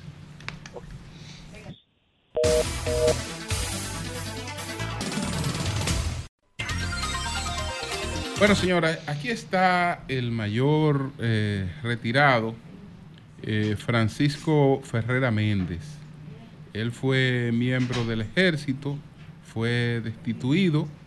Él entiende que de manera irregular y él ha venido a compartir con nosotros una denuncia. Adelante. Sí, muy bien. Quien le habla es el mayor eh, cancelado del ejército, Francisco Ferrera, a raíz de un informe que hizo el general de brigada Aguilera Trujillo en la quinta brigada, cuando se opuso a un cambio de nombramiento como abogado y un traslado que me ordenó el comandante general del ejército. En ese entonces me someten a una investigación en, el de- en, la, en la dirección del G2 y de a raíz de ahí Perdón, eh, pero vamos a ubicarlo esto en el tiempo. ¿De cuándo estamos hablando específicamente? ¿En qué momento? El, el día y el año de, de- de eso. Sí, señor. Eh, vas a ver un año ahora, en- eh, precisamente en marzo, que ellos me cancelaron Fue en marzo de manera del 2023. de 2023, de, de- de manera arbitraria. Adelante. Sí, señor. Entonces, eh, me cancelan el nombramiento por un informe que hace el general eh, plagado de, de mentira, vamos a decir, porque no han podido probar la supuesta falta que yo cometí para que me cancelen el nombramiento. A raíz de todo ¿Cuál eso, fue la falta, maestro? ¿Cuál, qué- cuál fue la- ellos me atribuyen, él, él, él utiliza el nombre de un mayor que le llaman Menagil, ayudante de él en Barahona, para que diga que yo dije que yo no iba a hacer el servicio, un servicio porque estaba trasladado y mi nombramiento como abogado me había salido. Como una insubordinación a un Exacto. mandato de un superior. respeto de él. Eso es lo que él alega. Eso. puede alegarlo él, pero yo, él dice que yo le dije al mayor. Entonces, me meten a una investigación por un supuesto servicio que tampoco yo no ha faltado a ningún servicio, ni iba a faltar un- a un servicio en la institución, porque con 31 años de servicio de manera ininterrumpida en la institución, haciendo servicio, 31 años. 31 años, yo no iba de que hay que a, darte el fusil para que te lo lleven. a, a- a faltar ¿Cuántos años a tú tenías en la institución? 31 años. Pero De- no podían cancelarte. La Entonces, ley establece, claro. la, la ley establece que ante cualquier falta, lo que aplica es el retiro. Además, un oficial superior. Fue- fue- no, fue pero un retiro forzoso y una cancelación son dos cosas diferentes. Sí, a ti te cancelaron. A mí me cancelaron el nombramiento. No, no, Eh, el me cancelaron el nombramiento interno. Nombramiento que por interno. falta graves, debidamente comprobadas, que no han podido comprobar la falta. Pero que si lo escuchaste, Si lo dijiste, no te escuché. ¿Qué rango tú tenías con 31 años? Mayor. Mayor. Sí, señor. O sea, que se, fue, se ve Y que te lo ganaste. Porque con superior 31 ya. años Y- general. pero usted había, tenido, usted había tenido conflicto con el general Aguilera. Nunca, señor. El general llegó en agosto a Barahona y yo en, en- en noviembre salí trasladado por orden del comandante general y el general a mí ni siquiera me conoce. Averigua, a, a- asesórate con Pepe Goico, que a Pepe Goico le quitaron unos derechos y se los restituyeron. No, y, a- y a- y a- y al hoy general Carlos Fernández. Exacto. Mayor. A Carlos le, le retribuyeron su, su No, nombramiento y lo colocaron en la honrosa posición de retiro como general. Y al anterior jefe- la y al anterior No, jefe de pero la a policía. Carlos, no, a Carlos lo sacaron en el 2010. ¿Qué, qué tú, qué tú has hecho? Y al anterior jefe de la de- policía. legalmente? ¿qué Eh? Yo legalmente, cuando ellos supe la amenaza de, de la desvinculación, yo elevé un recurso, una acción de amparo constitucional en busca de que me tutelaran mis derechos. El Tribunal Superior Administrativo me negó el recurso porque yo no probé, no probé la, la- la amenaza supuestamente que el ejército había eh, cometido conmigo. Pero partiendo de ahí, mayor Francisco Pero usted, Ferreras. perdón, perdón, Pedro, ahí mismo, por favor, ahí mismo. Usted no sometió ante el Tribunal Superior Administrativo una demanda por eh, una cancelación irregular de, de usted como miembro del Ejército de la República Dominicana.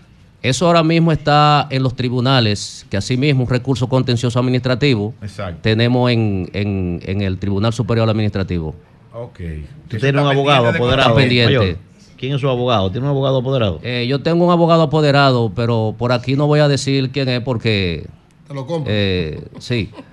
Entonces, eh, el ejército, el ejército, el, el- la defensa de ellos, la defensa de ellos ante el Tribunal Superior Administrativo se basa en un supuesto servicio que el mayor me llamó y que a raíz de eso yo cometí una falta grave. ¿Cuál era la falta grave que dicen? Ellos dicen de que después dicen de que yo ser reincidente y negarme a cumplir una orden del comandante de la quinta brigada y del director disciplinario de, de la comandancia pero las faltas general. graves son indisciplina o, o- o le citan alguna falta grave. Porque Exacto, hasta ahora, tienen que tipificarla. hasta ahora lo que usted ha hablado de incumplimiento. por un Y eso no es una falta grave. Así mismo es. Entonces, eh, la falta grave, como ellos dicen, que si fuera una reincidencia, la reincidencia debe estar consecutivamente. Pero usted se está reservando algo, porque, usted- usted- porque Sí. si ellos dicen falta grave, Claro, debe haber- eh, debe haber algo, aunque sea injusto, pero debe haber algo. Que No, la falta- que le están, le están tirando en el No fondo. trajo el documento de Sí. cancelación. Sí. Vamos a ver el grave. documento. Vamos a ver el documento, ¿cuál es la falta a ver grave lo que que dice? Eh, si sí, si nos lo sí, permite porque- para, para Sí. poder verlo. Y si no lo dice, pero ¿qué es lo que ellos dicen que usted hizo? Exacto, porque la falta Sí, grave tiene que especificar de qué se trata. sí, sí, sí. No es solamente, y las faltas graves están en, en esa ley 139.13, Míralo Sí. que es la ley de la Fuerza Nada Armada. más. Porque ellos, porque ellos me, Ok. me- míralo Ahí especifican cuáles son las faltas graves. decirle ahí. El, reg- el, regla- el reglamento militar establece eh, cuáles son las faltas graves. El reglamento tiene tres modalidades de, de falta. Eh, simple, moderada y grave.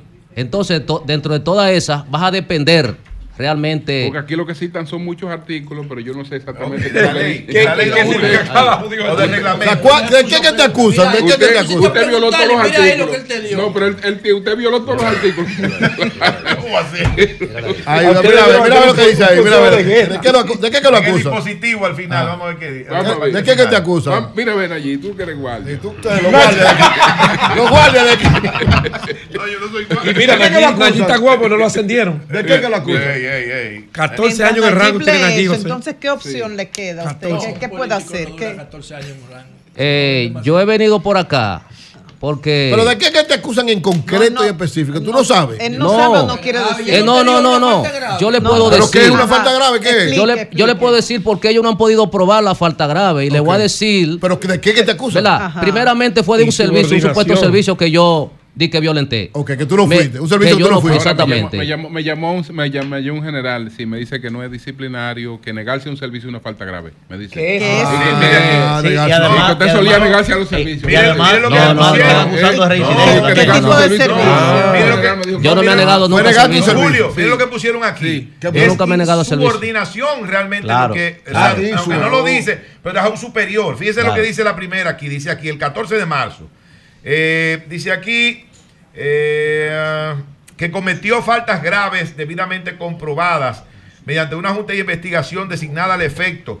En el sentido de. Dice la parte que dice negarse a, aquí. ¿Dónde lo vi? Por Dios. Por Dios. Tú tampoco lo encuentras, ah, pero ven acá, ¿cómo? ¿Qué, no, qué acusación es largo? Es eh, eh, Mira, no, llama, me llama el doctor. Eury, no lo quiero leer todo porque va a Ah, ok. Me llama. Me llama el doctor Francisco Olimatos Ay, papá, ese sí sabe. El mejor cónsul. general en Orlando. Cónsul sí, bueno. dice, con toda lógica, Pedro, es que la insubordinación en las Fuerzas Armadas es una falta grave. Una falta grave. Porque imagínate tú que todo el mundo haga lo que le dé la gana. Aquí está, aquí está. Es pierde el. Dice aquí, el referido oficial superior es reincidente en negarse a cumplir una orden directa del comandante de la quinta brigada de infantería y del director disciplinario de la comandancia general. El, ah. director de esa comandancia es un general. Un general. Es un, era un coronel en ese entonces, ahora bien, yo quisiera, ¿verdad? De la quinta brigada. Pero eh, es que, tú, que de manera permanente no, no eso es lo que yo quisiera. Eso ahí. No, es que eso es lo que yo quisiera que me prueben a mí. ¿Cuántas veces yo falté? Cosa, Digo, un registro. Claro, claro, debe haber un registro. ¿Cuántas? Igualmente que usted manifestó lo siguiente, Vamos de que usted dijo esto, sí, entre comillas. Sí que no iba a realizar ese servicio Ay, porque estaba trasladado y además le, le había salido su nombramiento como abogado del ejército de la República Dominicana y que tampoco volvería a Barahona. Eso ah, está entre comillas como que usted lo dijo de. Bien, bien, eso lo dice el general, lo dice el general sin yo habérselo dicho por un mayor, que el mayor cuando lo entrevistaron dice el mayor que, yo lo que le dije fue que él no tenía que llamarme a mí porque éramos dos mayores iguales y mira la gente está. O sea, que no tenía que llamarte porque era el mayor igual que tú. Exactamente, que, que yo le dije al mayor, ah. pero el general dice que fue el mayor.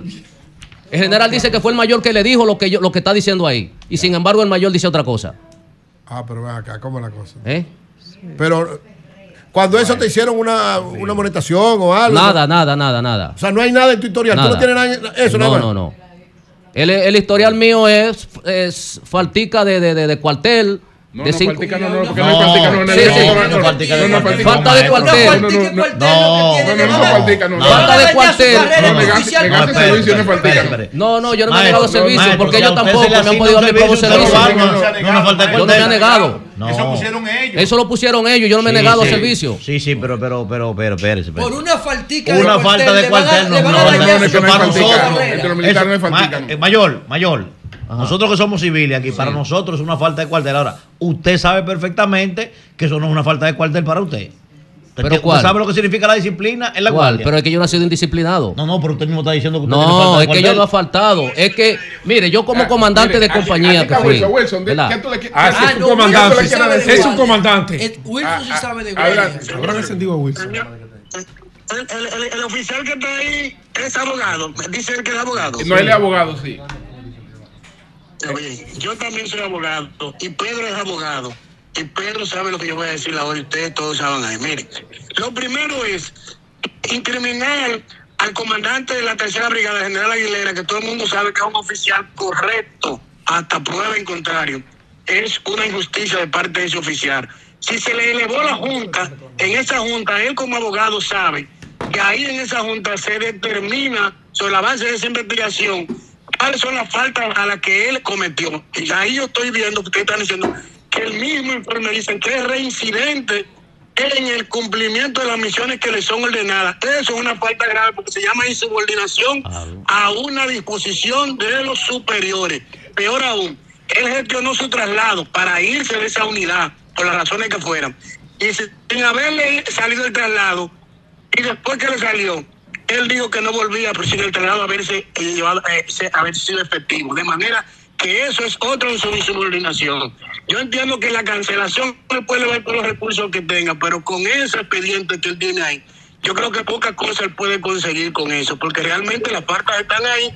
Él dice que no se han demostrado. En la Junta él tuvo la oportunidad de refutar cada, cada una de esas faltas que él dice que él no cometió. Porque él no va a decir que la cometió, si la cometió, obviamente. ¿Me entiendes? Y en un tribunal, el tribunal va a actuar y va a fallar sobre la base de las pruebas que le someten tanto el ejército como la que él, como inculpado, va a tratar de demostrar que no fueron. De manera que el tribunal, que es un tercero imparcial, lo que va a juzgar es lo que le lleva. Yo lo que entiendo es. Wilson, Sí, pero el fardo de la me prueba están está sobre pidiendo, ustedes. Me están pidiendo que te pregunte si es Wilson Pérez o el vocero del general Aguilera. Exacto. En momento. Ajá. Exacto. Porque Wilson sabe que el fardo de la prueba, Wilson, de los ciudadanos, Wilson. defensor de los derechos de los militares como Wilson, Wilson, Sí, pero Wilson. Wilson. Pero Wilson, a él hay que probarle eso. Wilson, perdón, Independientemente de eso, hay que probarle eso. muchos casos. Yo soy un defensor de los militares. por favor, para que le escuche también, Yo te resumen de tantos casos que yo he visto. Les he cometido injusticia que yo me he ido del lado de los militares y he conseguido que se les generales, no los sargentos. Pero, Wilson. están diciendo ahí, que por los datos que están aportando, veo que no hay muchas cosas que hacer y que el primero que lo sabe es el colega que. No, no, no, no, no. Escucha- Wilson. escuchan allí. No, Oye, Wilson, Wilson. hablando de un individuo que tiene tre- escucha. 31 años de servicio. Escuchan allí, Wilson. Oh. Wilson, escuchan allí. Bien, hermano, tú sabes que en este caso el fardo de la prueba está sobre la institución Claro, tiene que lo, ha, que lo ha cancelado y que está diciendo las razones por las cuales tienen que probar que eso es así, porque hasta tanto eso se pruebe, se entiende que él es inocente de lo que se le ha acusado ahí y por lo cual se le ha cancelado. Es correcto, Nayib, ese es un principio constitucional. Claro. También tú sabes que ese principio, ese principio constitucional se cae cuando el ejército pueda, como tú muy bien acabas de señalar, aportar esa prueba y esa Ah, prueba está sustentada ahí en la junta que se acabó, que ustedes acaban de leer. en el tribunal, ahora No, en el administrativo. en el tribunal, En el administrativo que va a tener que aportarlas. Saludos para el general Aguilera Trujillo. Oye, ese apellido. Ey, ey, No, no, ey. Yo, ah, Ah, ok. Pero tú sabes que es un hombre correcto. Pero es Trujillo, apellido Trujillo. Sí, Trujillo. sí, sí, esa es la información que yo tengo allá de la gente de Barahona, del trabajo que él ha hecho allá. Ok, Esa es la información que tengo. Pues gracias. Debe gracias, haber un expediente. Aguilera Trujillo. No, pero él es un hombre correcto. Pero es Eh, Trujillo. Sí, sí, pero de los Trujillo buenos. No, no, De los Trujillo buenos. Yo solamente estoy preguntando que si de es de los Trujillo buenos. De Rafael. Leonidas. No, no, de los Trujillo No, buenos. no, Trujillo Aguilera buenos. Trujillo, De los Trujillo buenos. De Angelito. Adelante, vamos a escuchar a. Bueno, eh, ya por último, eh, mire que mire para que ustedes vean la cronología de que ellos me, me entrevistan a mí por un supuesto servicio y después el investigador hace la recomendación por desobediencia al, al general e insubordinación al, al director de la, de, la, de, la, de la comandancia general, disciplinaria comandancia general, cuando yo nunca, ni me vio de frente ni nada, ni yo nunca hablé con él. El comandante general del ejército la remite al, al ministerio Ay, que ay, yo ay, soy, soy, eh, eh, eh, es soy reincidente en negarme a cumplir órdenes de él. Es de los Aguilera. Del- Ah, de los. Es de los Aguilera, Aguilera. De los Aguilera, de los Ese, Aguilera. ese es como Bayer. Por Es una faltica de cuartel. No, no pero es. Aguilera. Vamos, es a hablar con él pero es un año con una faltica de Pero que hay que ver si es es verdad que él, cometió esa falta. Y ninguna les he cometido. No tengo ni siquiera en mi libro de servicio en 31 años, no tengo falta grave por lo cual haya que cancelarme a mí. Porque he sido ejemplar. No tengo ninguna tachadura para hoy en día Si yo tener, yo tener de que, hoy en día yo tener de que, que, soy cancelado, que mi familia, mi dignidad Aguilera, está haciendo. Yo quiero llamar la atención de un hombre noble, un hombre justo. Así mismo es. Coño, que es el mayor general Carlos Fernández Onofre. Ah, no, ah, ey, ahí, ahí, no hay El comandante general del ejército de la República Dominicana. que no permita una injusticia. comandante que no permita una injusticia. 31 años. Onofre muy justo, muy justo. Maestro, yo creo. Claro que sí. Pues y ya por último voy a decir que el comandante general lo han usado de buena fe con eso, porque el comandante general, así como usted dice, un hombre justo. Y él no ha visto nada de eso, porque él lo pusieron a firmar eso, que si él se detiene a ver eso, el general...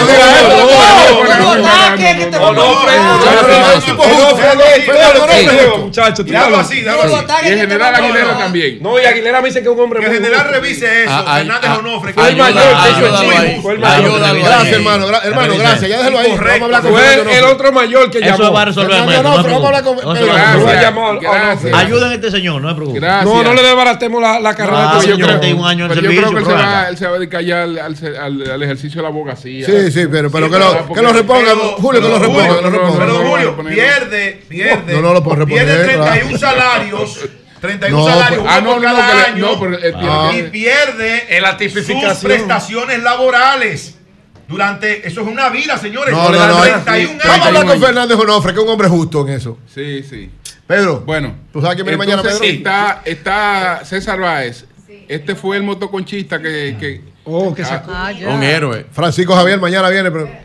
Viene Pero él me estaba Francisco Javier oyendo. García Francisco mañana me estaba escuchando. Viene Frank. Franja, Francisco Javier Fran me estaba escuchando. O la Este doña lo llamó. mañana aquí, Bueno. está Francisco Este es Javier. el Viene caso Francisco Fran no Javier. tiene miedo. Señores, señor Báez. Francisco Francisco Javier es bueno, Duro. a la señora que pretendía lanzarse. Así es, en la de Filló con 27. Esas son de la gente que están llenas de problemas, que están bien en el país, que quieren matarse. Ma- maestro, viene, viene Fran. Ah. Francisco Javier mañana. Eh, pero espérate. Ay, no venga, no venga, no venga Tú, tú, va a probar, ya está coordinado el con ya él y vi- todo. Viene Frank entonces mañana. ¿Y, y dónde está Fran, tío? Bueno, viene mañana, viene mañana. Viene mañana. Pero, pero ¿dónde está? Pero viene mañana. tú Eh, te pues yo no vi a mi amigo, yo, mi yo no vi a mi amigo Francisco Javier en la campaña de Santiago. Lo vas a ver mañana. Tu rostro está triste y apagado, ¿Por qué viene Vamos, Fran eh? Marilena, tenemos a César Báez. Eh, César, ¿estás ahí? Sí, buenos días. Sí, si nos puede describir brevemente cómo entras en contacto con esta señora que intentaba suicidarse en el día de ayer, ahí en la de Filló con 27 de febrero. Amén. Dios le bendiga primeramente. Gracias Amén. igual. Eh, yo iba, yo andaba, yo estaba trabajando y yo voy a llevar un pedido. Y luego yo me detengo porque veo el tumulto. Cuando me detengo, veo a la joven. Yo veo a la joven, yo comienzo, yo estoy grabando, pero era para mandárselo a mi pastora, pero yo estoy orando, intercediendo por ella. Entonces, cuando yo estoy intercediendo, intercediendo por ella, yo estoy sintiendo la presencia de Dios fuertemente. Y yo, Padre, manda ángeles, Señor, para que cubran esa alma. ¿Qué pasa? Inmediatamente yo fui. Yo fui así sin, sin pensarlo, o sea, por la voluntad Por la voluntad. De de Dios. Dios. de- Ok. Sí, porque él es cristiano. Sí. Y, ¿Y en ningún momento usted temió que en un forcejeo o algo usted cayera junto a ella? No, pues exactamente eh, nosotros, pues lo que sí, lo que los cristianos de corazón, verdaderamente nosotros, para nosotros es un, es, es un como morir en. Entonces yo no, porque puedo- como vuelvo a reitero, fuera Dios. se está oyendo entrecortado. Se está, ah, eh, sí, vamos a ver si, si lo escuchamos mejor. Adelante. Ay, cayó. caramba. Vamos a ver si podemos restablecer la comunicación Hasta ahora lo con dice- César Báez, eh, que fue uno de los, moto- de los motoristas. Sí, Pero parece que que le- ellos también se combinaron varios Sí, para sí, poder hacer ese creyente. trabajo. Comenzó a grabar, Y- eso es un dato Y importante. ver si pararon el tránsito, porque también ese era otro peligro. Ellos se Sí. caen ahí y los carros por ahí ya te Él saben. estaba grabando- Era que los carros la atropellaran a ella y a los que le estaban Muchas veces uno Claro. critica eso y él decía era para mandárselo a mi pastora para que orara por ella. Y entonces fue hablando, dice que no sintió miedo en ningún momento, que él estaba seguro de sintió ese llamado de que era la voluntad de Dios. Ahí está de nuevo. Sí. César Báez. César Báez. ¿Estás ahí, César? Sí, César. sí, estamos, estamos por aquí. Entonces, César, tú contabas que en ningún momento sentiste miedo. No, verdaderamente no. No sentí miedo porque, o sea, Dios no, Dios, Dios lo puede todo y cuando una, cuando Dios tiene un propósito para alguien, no hay, no hay, no hay obstáculo. ¿Y cómo ustedes se pusieron de acuerdo para actuar ahí, el grupo que actuó?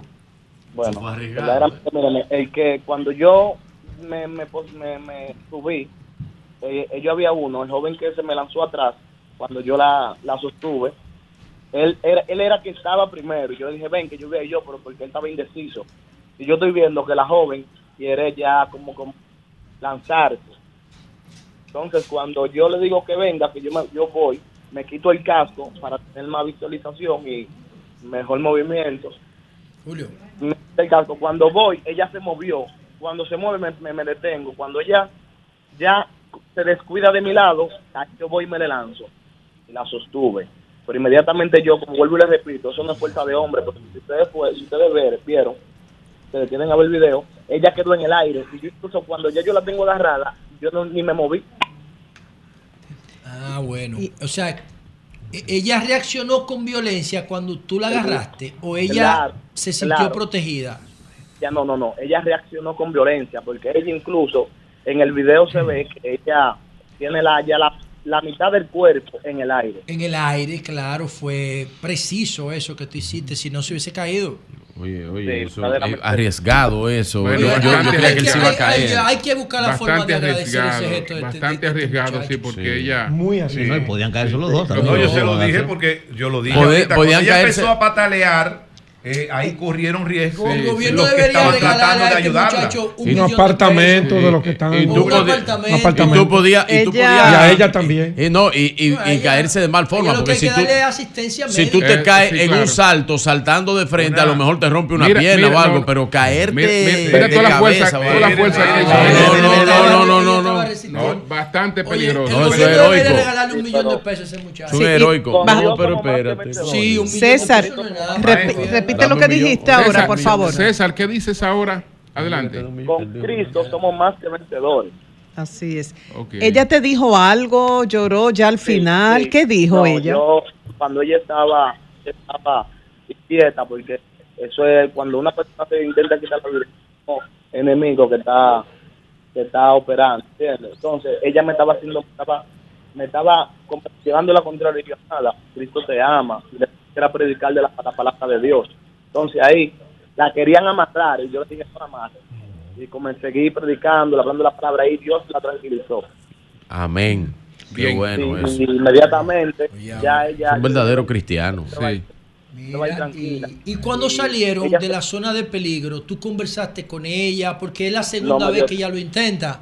El No tema, o sea, ¿qué ustedes hicieron con eso? ¿Se le entregaron a las autoridades? Sí, sí, sí, se le entregó a un mayor de la policía.